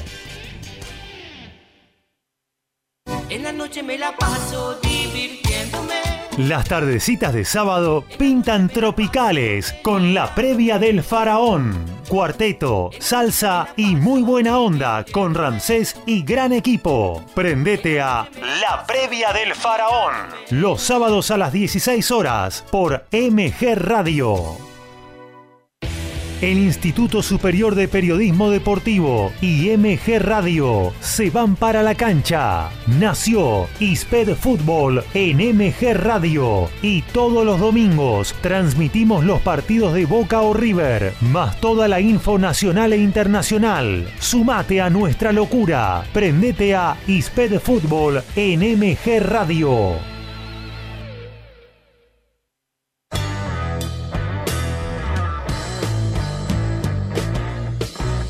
Viví momentos geniales. Viví MG Radio. 12 horas, 6 minutos. Aquí estamos de vuelta. Segundo tiempo de Código Deportivo.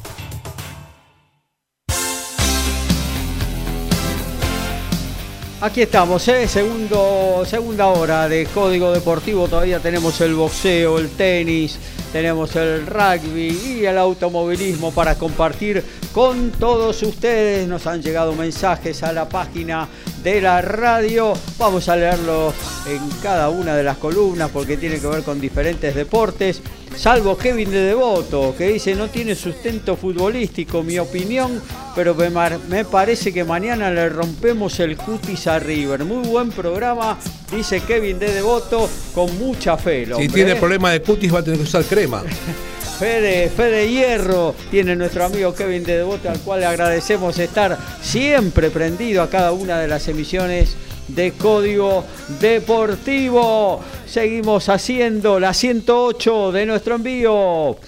Gabriel Giachero y Dream Team hacen Código Deportivo.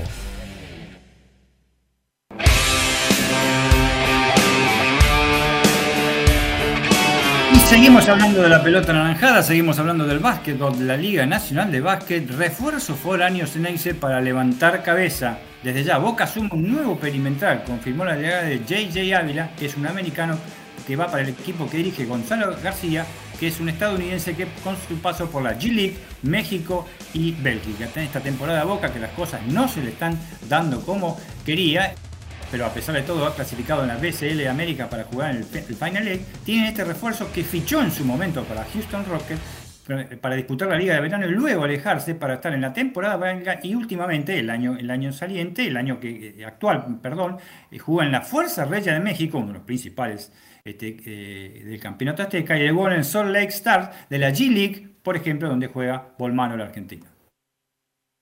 Nicolás Kicker y Thiago Tirante están esperando algunas bajas para ingresar a la quali del Master 1000 de Miami. En estos momentos el tenista de Merlo está apenas a una baja afuera, mientras que Tirante está a dos.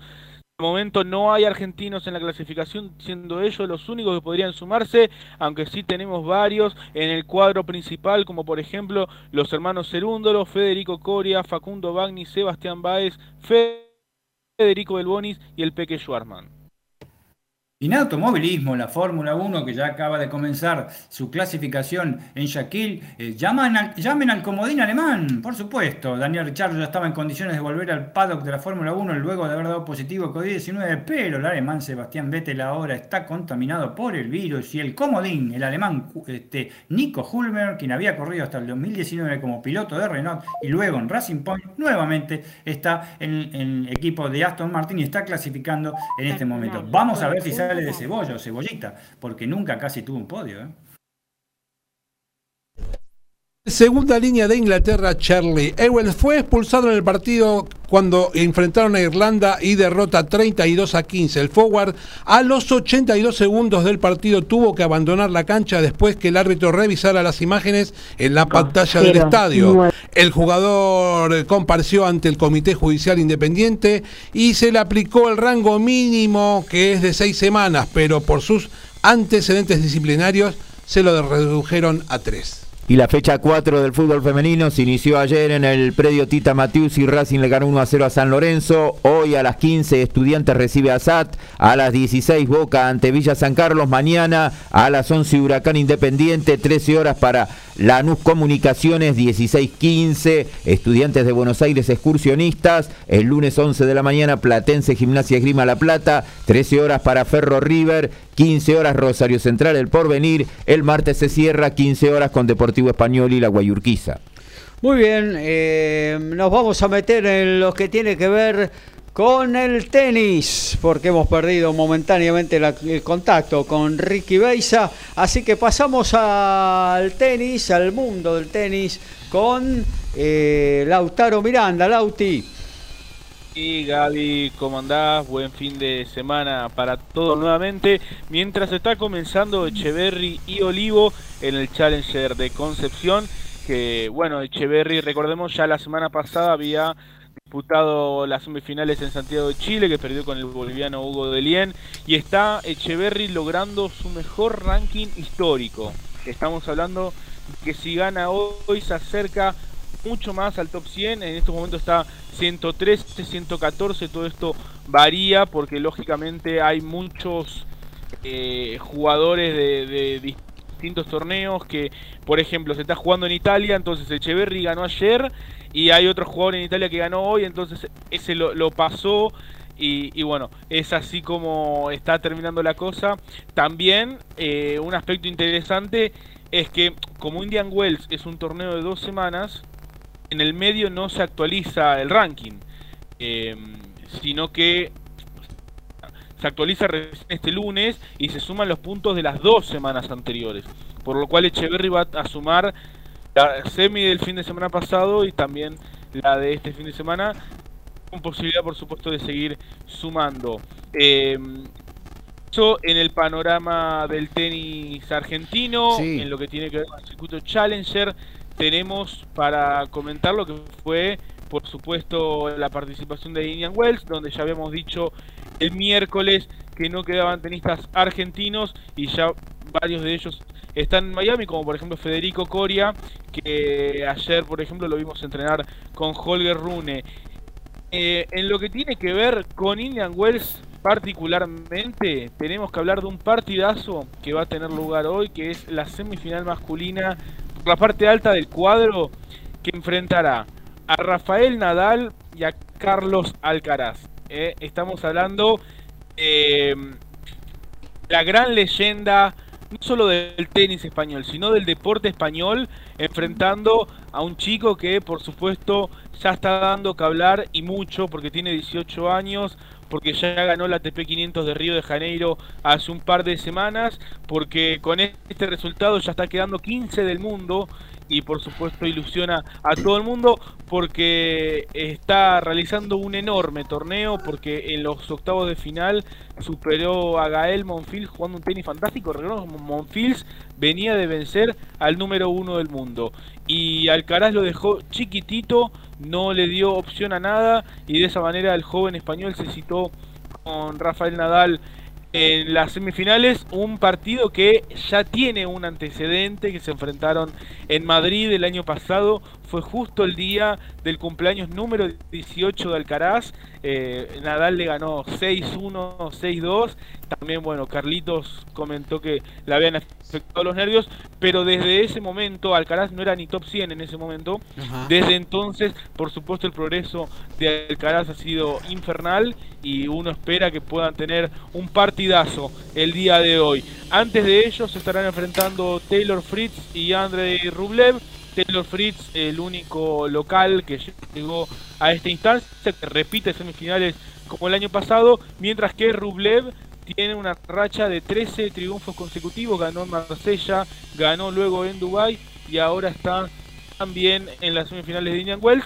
Eh, Rublev que, eh, bueno, está atravesando un momento complicado porque él de dos semanas en Dubai había firmado la cámara pidiendo no a la guerra, fue eh, el único ruso de- del circuito que se manifestó abiertamente sobre este tema y, bueno, también tuvo bastante repercusión por ello, pero bueno, no, no parece estar afectándole en lo deportivo y está logrando grandes resultados.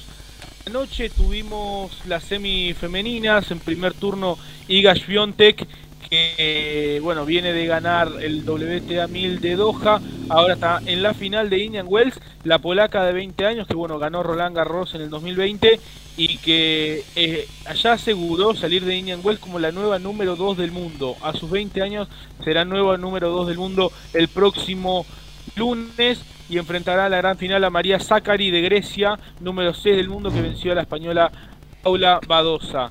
Eh, la final femenina tendrá lugar mañana domingo, al igual que la final masculina, mientras que hoy se disputarán las dos finales de dobles. eh. La femenina antes de las semifinales de, de los varones, mientras que la masculina luego de las semifinales de los hombres. Tenemos para comentar, Gaby te había comentado el, el miércoles Ajá. acerca de que eh, Argentina anunció su nominación para la Copa Billie Jean King. Bien Ajá. había dicho que no iba a estar Nadia Podoroska por lesión. Sí, había comentado que luego Argentina llevaba lo mejor que tenía disponible.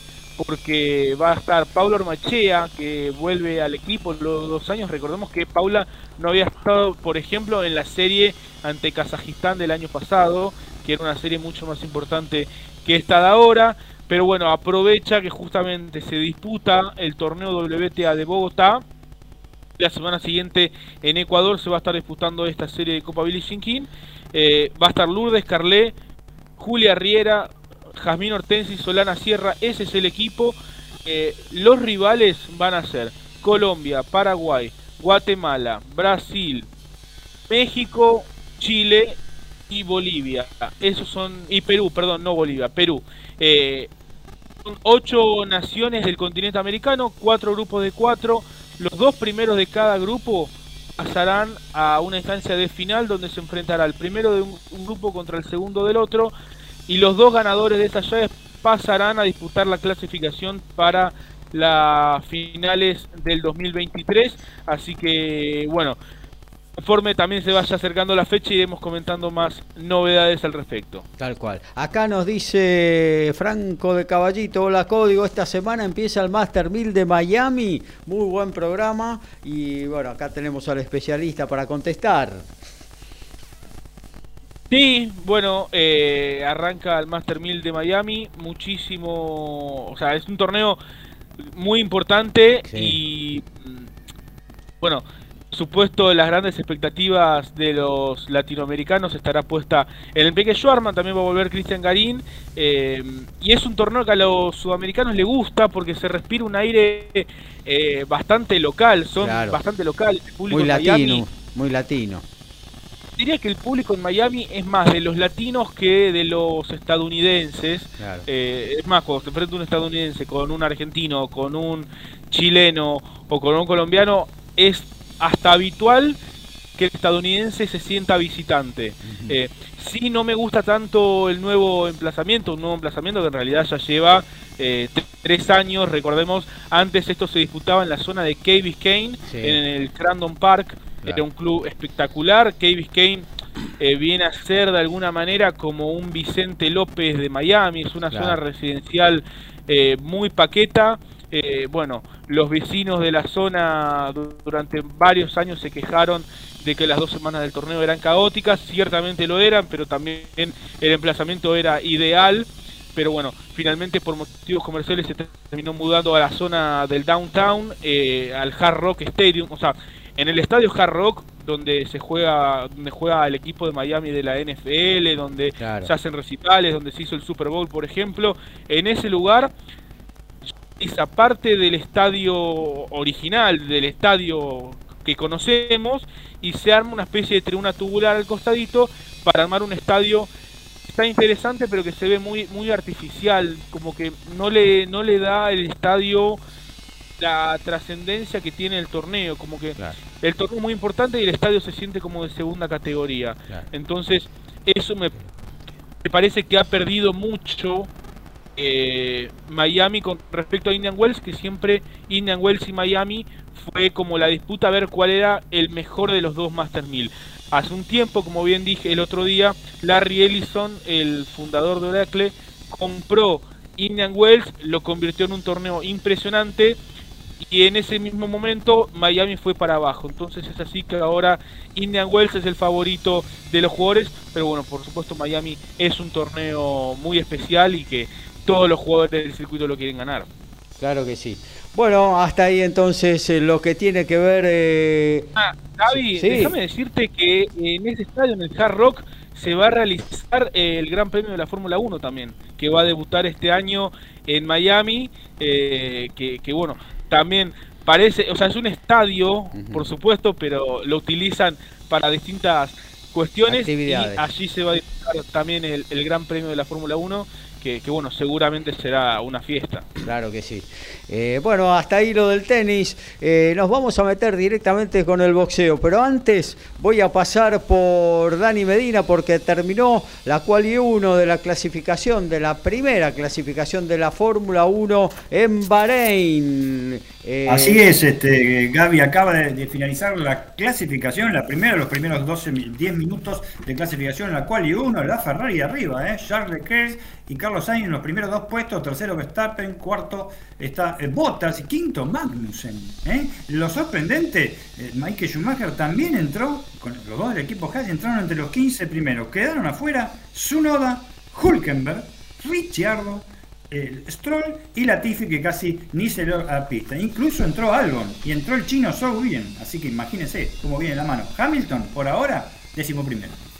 Muy bien, nos metemos directamente con el boxeo, así que nos vamos al encuentro de Ricardo Ricky Beis ahí en Villa Rafo. Ricky. Bueno, Gaby, acá estamos con un poquito de, de problemas eh, eh, técnicos, pero bueno, vamos no. a tratar.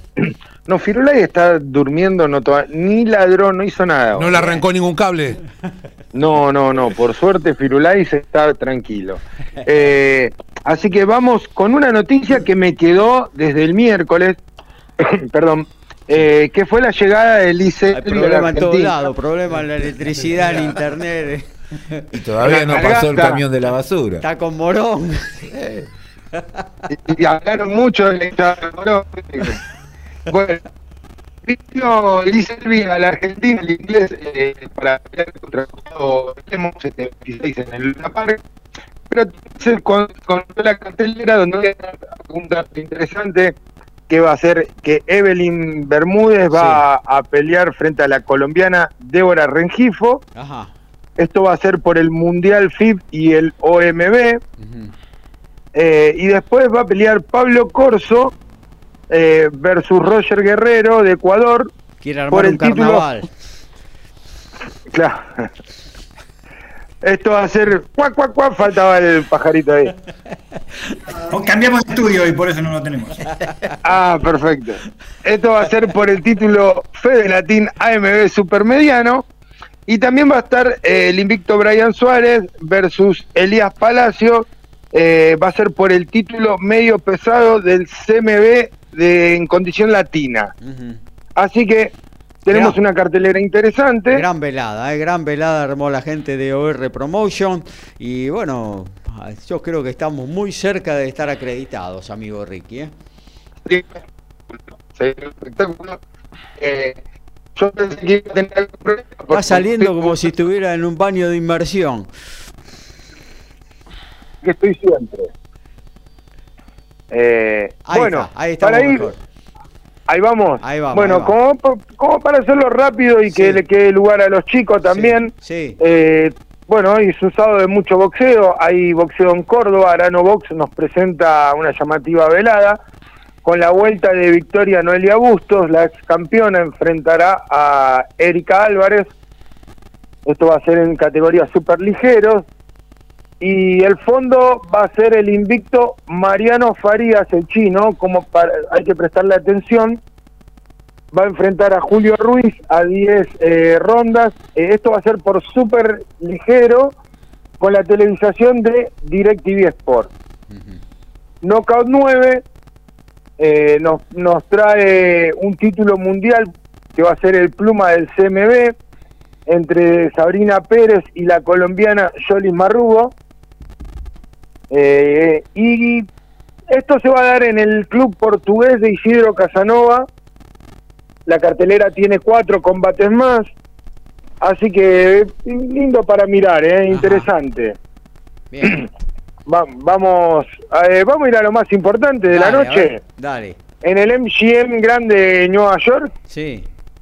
eh, el- perdón, en el Madison Square Garden de Nueva York, se presentará el invicto Edgar Berlanga versus el canadiense Steve Rolls. Esto va a ser por el título super mediano, super mediano, sí, de la OMB.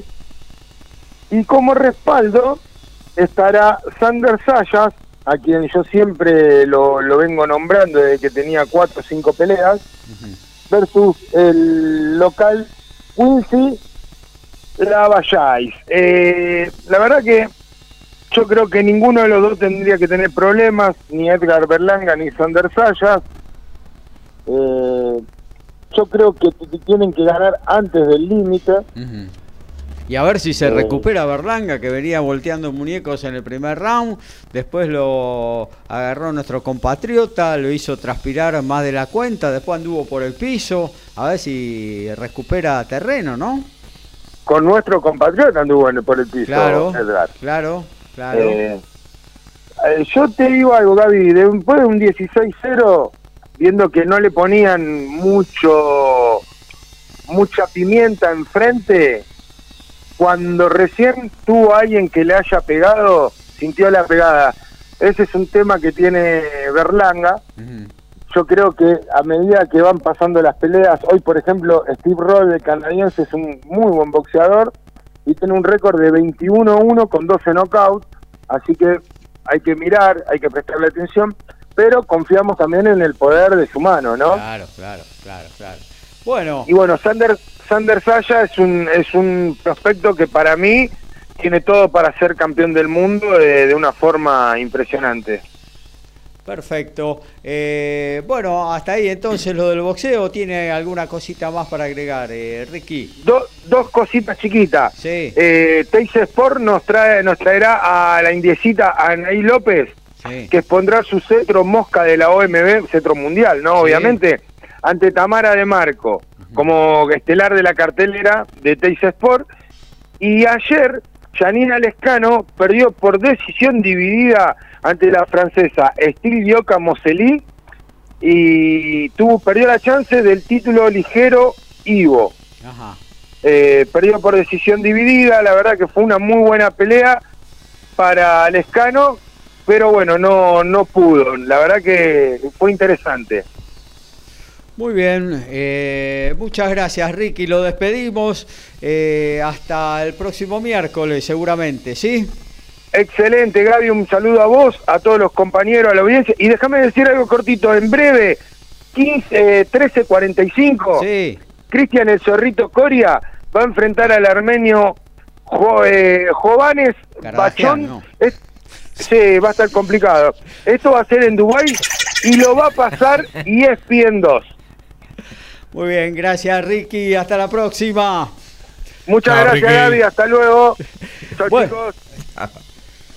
Bueno, actualizamos fútbol, actualizamos básquetbol y también lo que haya ya de tenis, también rugby en esta 108 de Código Deportivo. Y en 23 del segundo tiempo en la Serie A, el Napoli lo dio vuelta. Dos goles del nigeriano Víctor Osimén. Ahora le gana 2 a 1 a Udinese. Elche empata 0 a 0 en 13 del primer tiempo con el Valencia. En la Bundesliga, el Augsburgo ahora gana de visitante 2-1 ante el Stuttgart.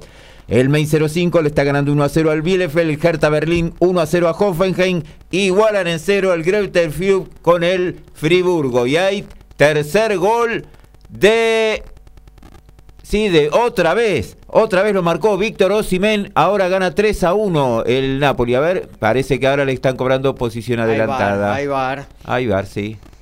Así que no. 2-1 continúa ganando y alcanza el primer lugar de la tabla de posiciones el equipo napolitano junto al Milan. Dani. Terminó el tercer cuarto, van para el cuarto, está por eh, empezar en, un minuto. El equipo correntino de San Martín de Corrientes, ahora sí se distanció 63 a 54 por San Lorenzo, sobre todo con la tarea de Pachuca y el eh, base Vallejos. Saca Tomás Echeverry 0-3. 40-30 para ganar su primer juego del partido en Olivo por las semifinales de Concepción. 10 minutos del segundo tiempo, Italia le sigue ganando a Gales 12 a 7. Como referencia, Italia paga 26 pesos por la victoria. Somos pasionales, tenemos buena onda y también nos calentamos. Sumate a Código Deportivo. Somos como vos.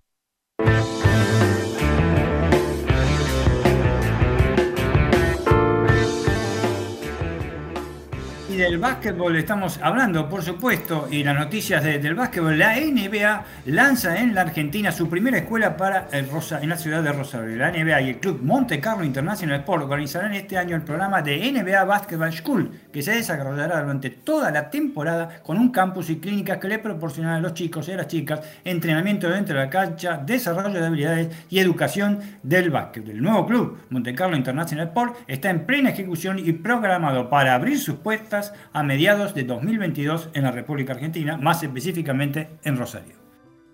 Una de las grandes noticias de la semana en el tenis fue el anuncio del regreso de Stan Babrinka, quien no juega de manera oficial desde el 6 de marzo del 2021 debido a una lesión de rodilla. El suizo de ya 36 años volverá en el Master 1000 de Monte Carlo, torneo que supo ganar en el año 2014 gracias a una invitación de la organización. El otro invitado será Joe Wilfred Songa, quien también está volviendo tras varias lesiones.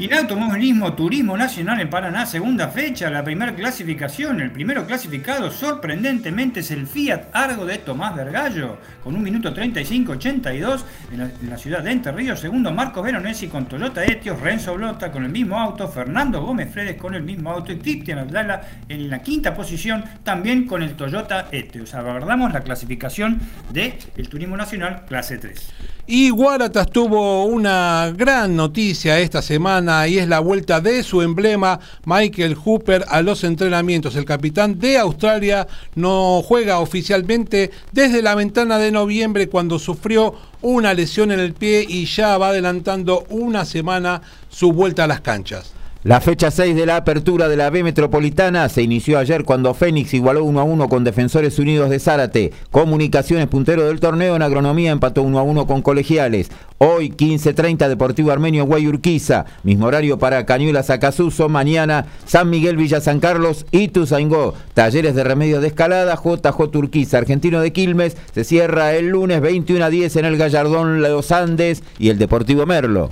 Automovilismo, metemos primera con Dani Medina. Por supuesto que metemos la primera y bueno, vamos primero a la, primera novedad en cuanto a la clasificación de la Fórmula 1, que ahora vamos a hablar más en detalle de eso. Ya ha comenzado la Quali 2, hasta ahora metió un terrible tiempo, Mark Verstappen, ¿eh? estaba calmado, tranquilito, con un minuto, bajó el minuto 31, que nadie lo había podido hacer, está superando en el segundo lugar a Charles Leclerc y el tercero a Carlos Sainz. Por ahora, la gran sorpresa de la jornada, hasta ahora sin ninguna duda, son los muchachos del equipo Haas, ¿eh? que están entre, por ejemplo, ejemplo, en este momento entre los 10 primeros. De todas maneras, en la segunda eh, quali faltan todavía más de 6 minutos para, para finalizarla. Claro. Bueno, con respecto, bueno, hubo de todo este fin de semana este, y yo creo que lo, lo- lo principal, lo principal en cuanto a, a- a lo que es en Argentina se refiere, desde ya, fue el tema de eh, eh, Franco Colapinto con la Fórmula 3 europea. ¿eh? Claro Realmente eh, hizo un tiempazo ¿eh? en, en- en- en- la clasificación del día de ayer eh, y mañana este, va a largar en primer lugar, en la primer fila, en la primer fila, en la carrera propiamente dicha, de la Fórmula 3 este, FIA. Eh, las carreras se componen de dos carreras, recordemos que las presentaciones se componen de dos carreras. La clasificación de los días viernes sirve para, la para alargar la, la grilla de posiciones del día domingo, que es lo que obtuvo Franco Colapinto. Pero se invierten las 12 primeras posiciones para la carrera que se hace los sábados, que es un sprint. Es una carrera de sprint porque es más corta, es de 30 minutos. La de eh, los domingos dura 40 minutos aproximadamente, más, más una vuelta. Bueno, hoy no le fue tan bien ¿eh? desde la largada. Lo veníamos anticipando con el tema que hay que cuidarse en la carrera de sprint, porque si te hacen retroceder al decimosegundo lugar porque saliste primero con 32 autos, las largadas y los roces en la primera curva son fundamentales, o en la segunda, o en la tercera, lo que sea. Hay que cuidar un poco el auto. Y- y autos que son bastante, pero bastante parejos. Bueno, no le fue bien al argentino eh, eh, en ese aspecto porque eh, se tocó, se tocó en, este- en el inicio ahí en, en- los primeros giros, lo que le obligó una, a una detención muy temprana, y una detención temprana en boxes en la Fórmula 3 como en la Fórmula 2 o como en la Fórmula 1, si te quedas un montón de tiempo en boxes, realmente perdés totalmente este, las, las posiciones. ¿eh? Ah, Se- las se posibilidades para, para tener una buena ubicación, ¿no? Claro, se rompió nada más y nada menos que el, el alerón delantero. Claro. Entonces ingresó a boxes, se lo hicieron en la misma vuel- eh, vuelta, se lo repararon, lo cambian, lo cambian, Sí, igual claro. que la Fórmula 1, pero tenés que dar toda la vuelta al circuito, llegar como muy lento, y fue en la vuelta 4. ¿m? En la vuelta 4. Bueno, de los 32 corredores, este, había quedado más de un minuto y 10 segundos, prácticamente tres cuartos de vuelta de- del, del puntero, eh, finalizó en el vigésimo eh, quinto lugar, eh, y- pero le bajó a un minuto, eh, a menos a 56 segundos la diferencia con el ganador, eh, Isaac Atkar, que era uno de los candidatos también, no estaba en los primeros puestos, eh, aprovechó el tema porque estaba, había alargado en noveno lugar, eh, así que bastante bien. Este segundo Berman, que no es justamente Berman el de la serie. ¿recuerdan? Berman, no, nada que ver. Este, tercero Mollar, cuarto Zach Maloney, Maloney, que tuvo una buena actuación, eso es cuidar el auto, no estoy criticando a Colapinto, estoy diciendo que eso es, Maloney está para, mañana, para largar mañana cuarto también. Claro. así que ojo al hilo. Y este séptimo para los conocidos, séptimo Cayo Colet, el brasileño, eh, y eh, David Vidal, es el, el- el español, llegó, llegó en, en décimo lugar. Los compañeros de, de Colapinto, el, norteamericano Uyujima tuvo una buena labor, llegó décimo segundo. ¿eh? Recordemos que se, estaba bastante atrás y se conservaron este, las posiciones. Villa Gómez, el otro, este, el mexicano, décimo séptimo, por supuesto, Colapinto 25. Eh, abandonó Gerso, sí, abandonó, abandonó este, Víctor Martins, y por supuesto el pollo norteamericano que decían John- eh, Jack Crawford, de 16 años, salió 27. ¿no? Realmente, si si es un pollo, si es una gallina o si es un pato, realmente yo le dije que este muchacho no lo conocía nadie, y evidentemente, por lo menos en la carrera sprint no se lo conoció nadie. Vamos a ver mañana la carrera este, mañana es televisada ¿eh? a partir de las 5 y 40, que vamos a decir en la agenda, por supuesto, para pero con el tema que estuvimos dando algunas informaciones el miércoles con los horarios no exactos, porque las informaciones, los horarios estaban expresados en, en hora catarí, ¿eh? perdón, en hora emiratí, ¿eh? Claro. entonces por ahí los, este, los este, oyentes eh, no están bien ubicados. Mañana, 6 menos 20 de la mañana, ¿eh? ya lo decimos, aunque lo vamos a repetir en la agenda, eh, eh, ESPN da la carrera de Franco Colapinto. Los que vienen de bailar o alguna de esas cosas, me parece, van a- no sé, vamos a, vamos a hacer el esfuerzo si es posible. Claro. Si, es pos- si es posible que nos despertemos ahora. Lar- Larga en primera fila, también tiene que tener mu- mucho cuidado. Lo interesante, y lo habíamos hablado Gaby con vos esto y con todos los oyentes, es que el equipo debutante, VAR, debutó con un primer tiempo, o sea, eh, una pole position. No es un dato Fue, menor, fue, ¿eh? fue de todas maneras una sorpresa porque la página incluso oficial de la FIA F3 eh, lo dio así, algo así como un batacazo, como una sorpresa y yo creo que eh, no sé si Colapinto el equipo le va a dar un, un coche para ganar durante el año, ahora tiene una posibilidad mañana clara. Eh, no sé si le va a dar para ganar eh, en el año o para pelear el campeonato. Pero estas sorpresas, estos batacazos, estos parciales, suman un montón porque, bueno, están ahí los popes de la Fórmula 1 mirando y Exacto. no les pasa desapercibido nada de esto, ¿no? No, y sobre todo que son, vamos a empezar otra cosa, si bien es un equipo debutante, son 32 autos muy parejos. Yo Claro. creo que... Son redes monomarca, sociales tú dices- una categoría Claro, monomarca. en- en- a ver, a ver eh, Franco Colapinto logra el, el mejor tiempo. ¿Saben cuántos autos estuvieron en 20 segundos, los en un segundo en los 32? 20. Claro. Es una barbaridad. Estamos hablando que en un segundo, en muy pocos metros, en muy pocos metros, había, hay 20 autos, ¿eh? son muy parejos, muy parejos. Por eso tiene mucho mérito lo que hizo Uyuhima, el norteamericano, que salió décimo segundo habiendo logrado décimo noveno. Claro. Este, hoy este, tiene mucho mérito eh, porque él no, no lo benefició. ¿eh? Es hasta el, este décimo hasta el décimo primer puesto que se invierte la grilla. Él, no lo benefició. Así que eh, el tema del desarrollo va a ser fundamental el desarrollo como equipo. Y aparte, Colapinto lo tuvo de una manera que él, no, él había hecho dos muy buenos tiempos y estaba tercero o quinto ¿eh? en su momento, pero le sacan los tiempos por haber transitado lugares que no correspondían en Shakir y faltando dos vueltas sale a tratar de hacer un buen tiempo que él mismo lo declara, le metió por todos lados, ¿eh? le metió por todos lados, les exigió como lo hacen también en, la Fórmula 1 y lo hizo aprovechando que el que era el mejor tiempo, que era Haskar, que es el finalmente ganador de ahora, este, agarró tráfico en la última vuelta y no pudo hacerlo. Pero de todas maneras es algo que no, no, estábamos previstos. Mientras estén los primeros 10 puestos, Gaby, mañana, mira lo que digo, larga primero, no es mala onda, pero mientras estén los primeros 10 puestos, para mí es, es, este, eh, eh, es tarea, eh, eh, tarea cumplida, como diría la campana de cristal.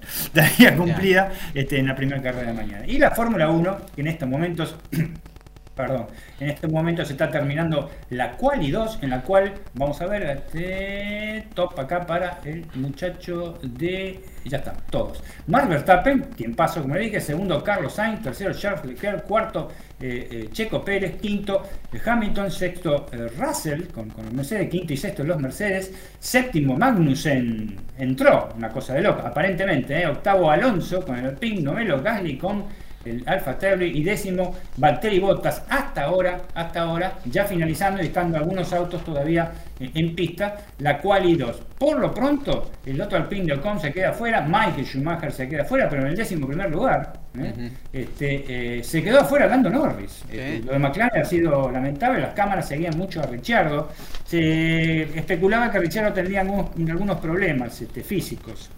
Este, eh, sufrió mareos. Claro. aparentemente, pero, pero se hicieron los, los, los, este, los estudios y, y le dieron este, visto bueno para correr. Albon salió decimocuarto, no chocó a nadie, por suerte, desde ya, este, quedó afuera. Quedaron afuera entonces Ocon con el Alpine, Michael Schumacher con el Haas, Lando Norris con el McLaren, la gran sorpresa, Albon con el Williams, los Williams son azules, así que nadie, nadie entiende nada. ¿eh? Yo no sabía, ¿quiénes son estos azules? Decían, ¿quién es? Ericsson volvió del sueco de la Fórmula 1, mamita.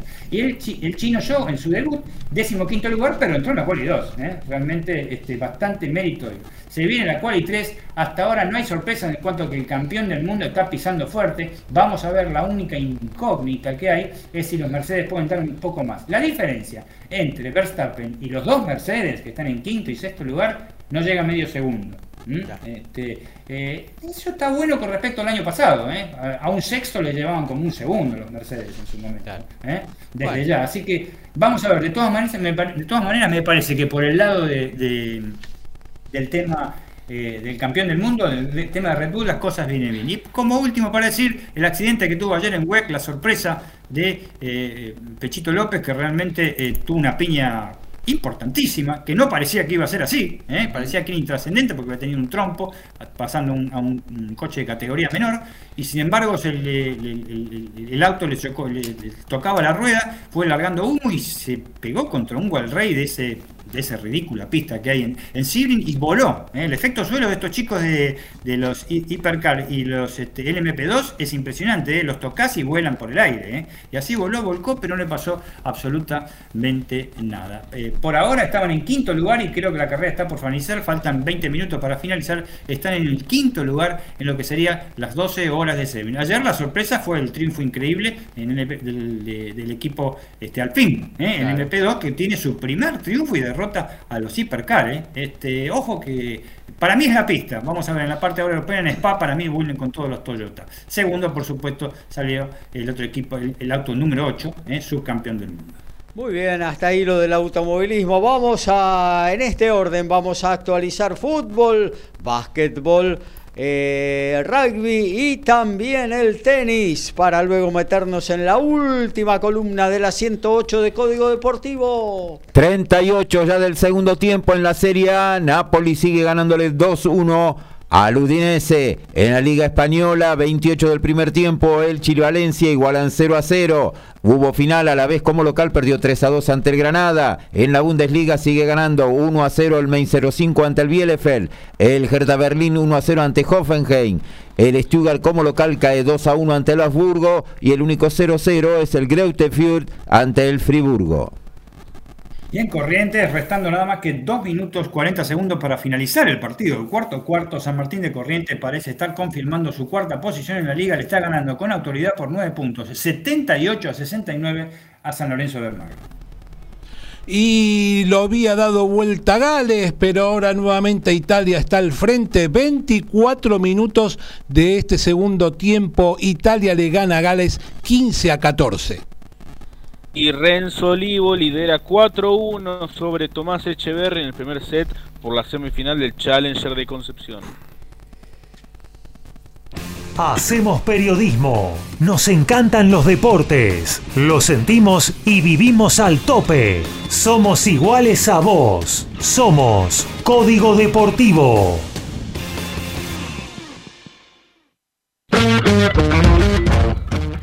Nos metemos con la pelota ovalada. Aquí lo tenemos, cerquita hoy, Alfredo González. Y en un ratito, cuando termina Código Deportivo, a la una de la tarde van a jugar los Jaguares en lo que va a ser el, el arranque para ellos de la segunda fecha, donde tuvieron una semana de trabajo pensando en el rival que es de mayor exigencia. Van a enfrentar a Olimpia, el equipo, la franquicia paraguaya. Así que en un equipo paraguayo repleto de argentinos, Jaguares 15 eh, estuvo concentrándose en su juego y para ver si puede potenciarlo, que es los eh, de las formas de, que tiene para ver si se consolida como candidato a esta edición, nueva edición de la Superliga Americana, eh, marcando con más intensidad y la verdad no dejando ceder la iniciativa al rival que es fundamental para encontrar un buen resultado en la tarde de hoy. Con más disciplina también. Más ¿no? disciplina, muchos penales en el primer eh, part- eh, partido. Habían arrancado bien, pero la partida que este, iba avanzando el partido se fueron desinflando y muchos penales lo que hicieron que eh, la franquicia colombiana pudiera sumar muchos puntos y muchos tries sobre el, sobre el final del Con partido. Y Mall, ¿no? Exactamente, de esta manera es algo a revisar por parte del staff para ver si lo puede solucionar. Y si solucionan ese tema, seguramente los jaguares van a tener un buen partido, teniendo en cuenta que hoy van a hacer varios cambios y dentro de esos cambios se va a potenciar el equipo porque van a jugar mejores eh, jugadores con, de más peso, eh, de más eh, nivel y seguramente van a encontrar, si es que se dan todas las condiciones, un mejor, eh, mejor resultado al momento de jugar. Así que bueno, como te decías, el partido se vuelve a jugar en el Elías Figueroa, en la ciudad de Valparaíso, eh, donde el equipo nacional va a buscar su segunda victoria en lo que tiene que ver con la Superliga Americana. Así que los de Ignacio Fernández Lobe hoy tienen un partido bravo. Veremos cómo es que lo van a resolver. Por otro lado, tenemos el, lo que todos estábamos esperando, que era el comienzo del torneo de la urba, donde eh, van a ser 13 equipos los que van a participar, como siempre comentamos, como no hubo descensos el año pasado, pero sí hubo un ascenso, con lo cual eh, va a haber seis partidos, uno va a tener fecha libre y vamos a hacer un breve comentario, a ver, no, iba a hacerlo equipo por equipo, pero se va a complicar, se va a ser muy extenso. Lo primero que tengo que para decir es que de los tres equipos, cinco van a cambiar eh, su entrenador eh, o su parte del staff, con lo cual este, Alumni, Atlético del Rosario, eh, BA y Puca- Pucará y los Tilos van a tener nuevo entrenador para este año. Eh, como siempre, yo creo que los candidatos están entre los cuatro semifinalistas del año pasado, o sea, SIC, eh, Hindú, el candidato de siempre, Cuba y Newman. Sobre todo creo que SIC y Newman son los que mantienen la- la- las estructuras del año pasado. Si bien un poco se va a ver diezmado el SIC porque algunos de sus eh, referentes no van a estar en el principio del campeonato, pero tienen una muy buena intermedia y preintermedia, con lo cual va a ser reemplazado seguramente con mucha eficacia. Algunos equipos tienen en Jaguares 15 pa- eh, jugadores, ¿no? Muchos equipos este, han cedido no solamente a Jaguares 15, sino, por ejemplo, los Tilos también ha cedido algunos jugadores a otras franquicias. Claro. A diferencia de lo que hizo Atlético del Rosario, los jugadores de Atlético del Rosario decidieron no jugar en ninguna de las franquicias de- por las cuales fueron tentados porque uno de los objetivos de ellos es quedarse en primera este año en el top eh, 12 del año que viene. Claro. Así que eh, los jugadores más importantes del equipo rosarino se quedaron para jugar el torneo de la urba. Por otro lado tenemos este, los, los equipos que van a acompañar, yo creo que a, este- a estos eh, cuatro equipos que siempre ponemos como candidatos, eh, me había olvidado de nombrar a Cuba, que es el campeón reinante en este Claro. momento, yo creo que eh, Alumni y Belgrano tienen... Alumni y Belgrano tienen posibilidades este, de sumarse a, a- a ser candidatos. Sobre todo Belgrano si logra eh, mejorar en defensa. Es un equipo que eh, convierte muchos puntos a defensas muy aguerridas, pero le convierten mucho. Con lo cual, si logran equilibrar eh, en ese sentido, seguramente van a ser parte de los que van a eh, estar peleando por el torneo, teniendo en cuenta que en la edición anterior terminó quinto, estuvo ahí nomás Claro. de clasificar a semifinales. ¿Pucará puede ser sorpresa con el regreso de los veteranos? Pucará, eso te iba a comentar, este, la Pantera Montero, este, González Amorosino y un par de jugadores más van a ser parte de, como vos decías anteriormente, si va al ANSES por ahí le cobran eh, la entrada al PAMI, pero bueno, son muy buenos refuerzos para que el equipo de, de Bursaco este, por lo menos tenga una incógnita para ver si yo creo que va a tener un... buen- Ya el año pasado había tenido un torneo con irregularidades, pero si este año pueden acomodar eso, pueden sumar y puede ser por ahí parte de los que se sumen a Belgrano y a Alumni como si puede llegar a ser protagonista. Una segunda línea. de- Claro, porque por otro lado tenés aquellos que pelean por por ahí no descender Claro. O por mantener la categoría, donde lo tenés a y que el año pasado lamentablemente tuvo un año muy malo, pero lo que pasa es que no, se le complicó mucho al formar el plantel con la pandemia y tuvo que incorporar muchos juveniles. Tenés a los Tilos también, que también estuvo complicado en ese sentido. eh, Atlético del Rosario, que está recién ascendido.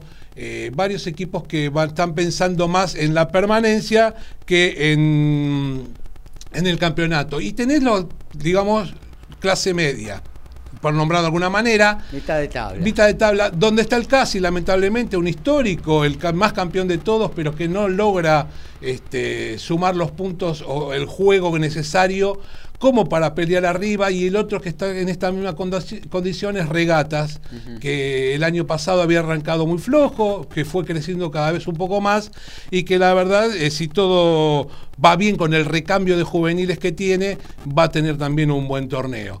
Eh, como son poquitos, a diferencia del fútbol, se hace muy competitivo. eh, los equipos están jugando siempre con, con alguien que, que está pe- peleando por algo. Y la verdad que esperemos que este año el torneo de la urba sea lo que todos esperamos, un gran campeonato. Para ir cerrando, déjame decirte rápidamente que tenemos una muy mala noticia. En el día de hoy, este, alguien que es muy, era muy querido dentro del rugby nacional, eh, jugó, era jugador, fue jugador del CASI, tenía 42 años, en- jugó en Europa en, en Biarritz, donde fue campeón, jugó también en Glasgow, jugó en el DAX eh, y en Perpignan. En Biarritz inclusive salió campeón y en el 2002 había vuelto para volver a, su club, que era el CASI. eh, había ido a Europa a ver eh, justamente el partido de hoy que iban a jugar Francia con Inglaterra, que van a jugar Francia con Inglaterra, pero eh, participó en una pelea en un bar y fue asesinado eh, Aramburu, aquel jugador de los Pumas de bronce 2007 que, que participó con dos trades muy importantes, sobre todo en eh, uno que le dio un punto bonus contra Georgia, recuerdo, y también en el partido por el tercer puesto marcó.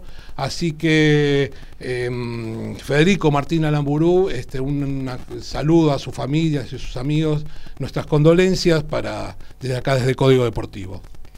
Muy bien, eh, lamentable y triste noticia. Eh, bueno, nos metemos en lo que tiene que ver con la agenda. Gente, eh, queridos oyentes, todo lo que pueden ver en este fin de semana lo vas a escuchar en el próximo bloque de Código Deportivo. Todos los deportes. En un solo programa. Código Deportivo.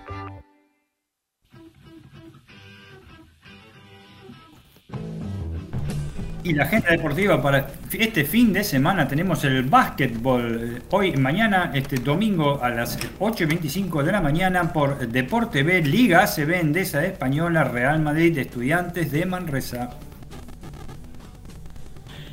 Ahora mismo se puede ver la semifinal del Challenger de Chile entre Renzo Olivo y Tomás Echeverry por Challenger TV en la página oficial del ATP. Desde las 5 de la tarde, semifinales masculinas de Indian Wells, Taylor Fritz contra André Rublev y a su término Carlos Alcaraz contra Rafael Nadal se puede ver por ESPN 2 y por Star Plus. Mañana desde las 16, primero la final femenina entre María Zácar y Gas Biontech y luego la final masculina también por ESPN 2 y Star Plus.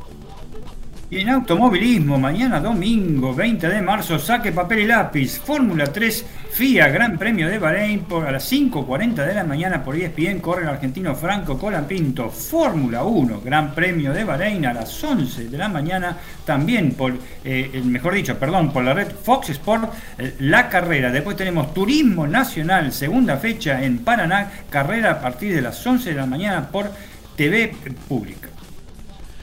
Y a las 13 horas en, por ESPN Extra podés ver Jaguares 15 frente a Lions. Se define el torneo de Seis Naciones.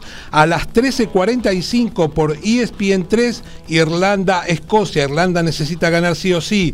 A las 17 Francia-Inglaterra por ESPN Extra. Y el torneo de la Urba a las 14 horas por Star Más arranca con Regatas Belgrano. El que va por cable abierto a las 3 de la tarde. Alumni San Luis por ESPN Extra. El resto, a las, todos a las 15 y 30, por Star Más Atlético del Rosario, VA Pucará, Indú Los Tilos y el SIC con Newman. Y a las 14 en la Fortaleza Lanús y Banfield por TNT 1615 la misma señal con San Lorenzo Huracán. A las 18.30 Fox con Colón Unión. A las 20.45 Fox y TNT con Independiente Racing. Mañana desde las 14 TNT con Rosario Central y Newells. 16.15 Fox con Gimnasia y Estudiantes. A las 19 Fox y TNT con River y Boca. Más EMG Radio. 19.15 eh, Defensa y Justicia y Arsenal va a ir el próximo lunes, 21 a 30 por Fox. El lunes también Argentinos Juniors Cibeles. El martes se va a completar 19 15 eh, en la TV pública Atlético Tucumán y Central Córdoba. Y 21 a 30 TNT con Talleres de Córdoba y Godoy Cruz. En un ratito, 13.45 por E ESPN 3, el inglés Sunny Edward versus el pakistaní Muhammad Wasen en la misma velada del santiagueño Cristian El Zorrito Coria versus el armenio Kovanes Bachov. Eh, después tenemos Canal 9, 22 horas, Sabrina Pérez versus Jolis Mar Morrugo Franco. Inespian 2 a las 22 horas. Edgar Berlanga versus el canadiense Steve Rolls en Dazón. El estadounidense Alexis Rocha versus Blake Cobb a las 22 horas. Y a nivel nacional, pero internacional a su vez, porque es un título del mundo que está en juego, Anaíle Indecita López versus la bonaerense Tamara la rebelde de Marco, 23.40 horas por TIC Sports. Almuerzo con la patrona, o llega la bondiolita, reunión familiar o un sanguchito y a seguir.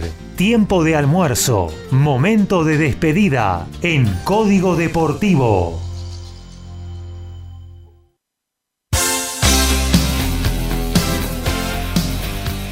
Nos vamos despidiendo. Saludo a Lautaro Miranda. Hasta el miércoles, Lauti. Gracias por estar.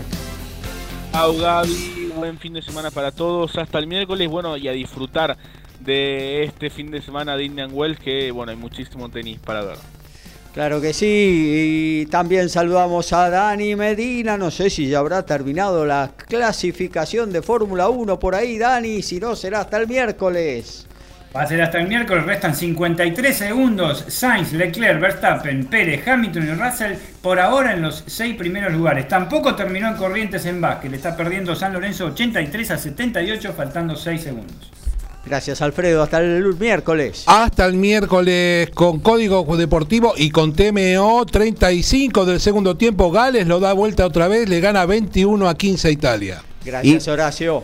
A vos y final ya Napoli ganó 2-1 a Udinese. Nos reencontramos el miércoles.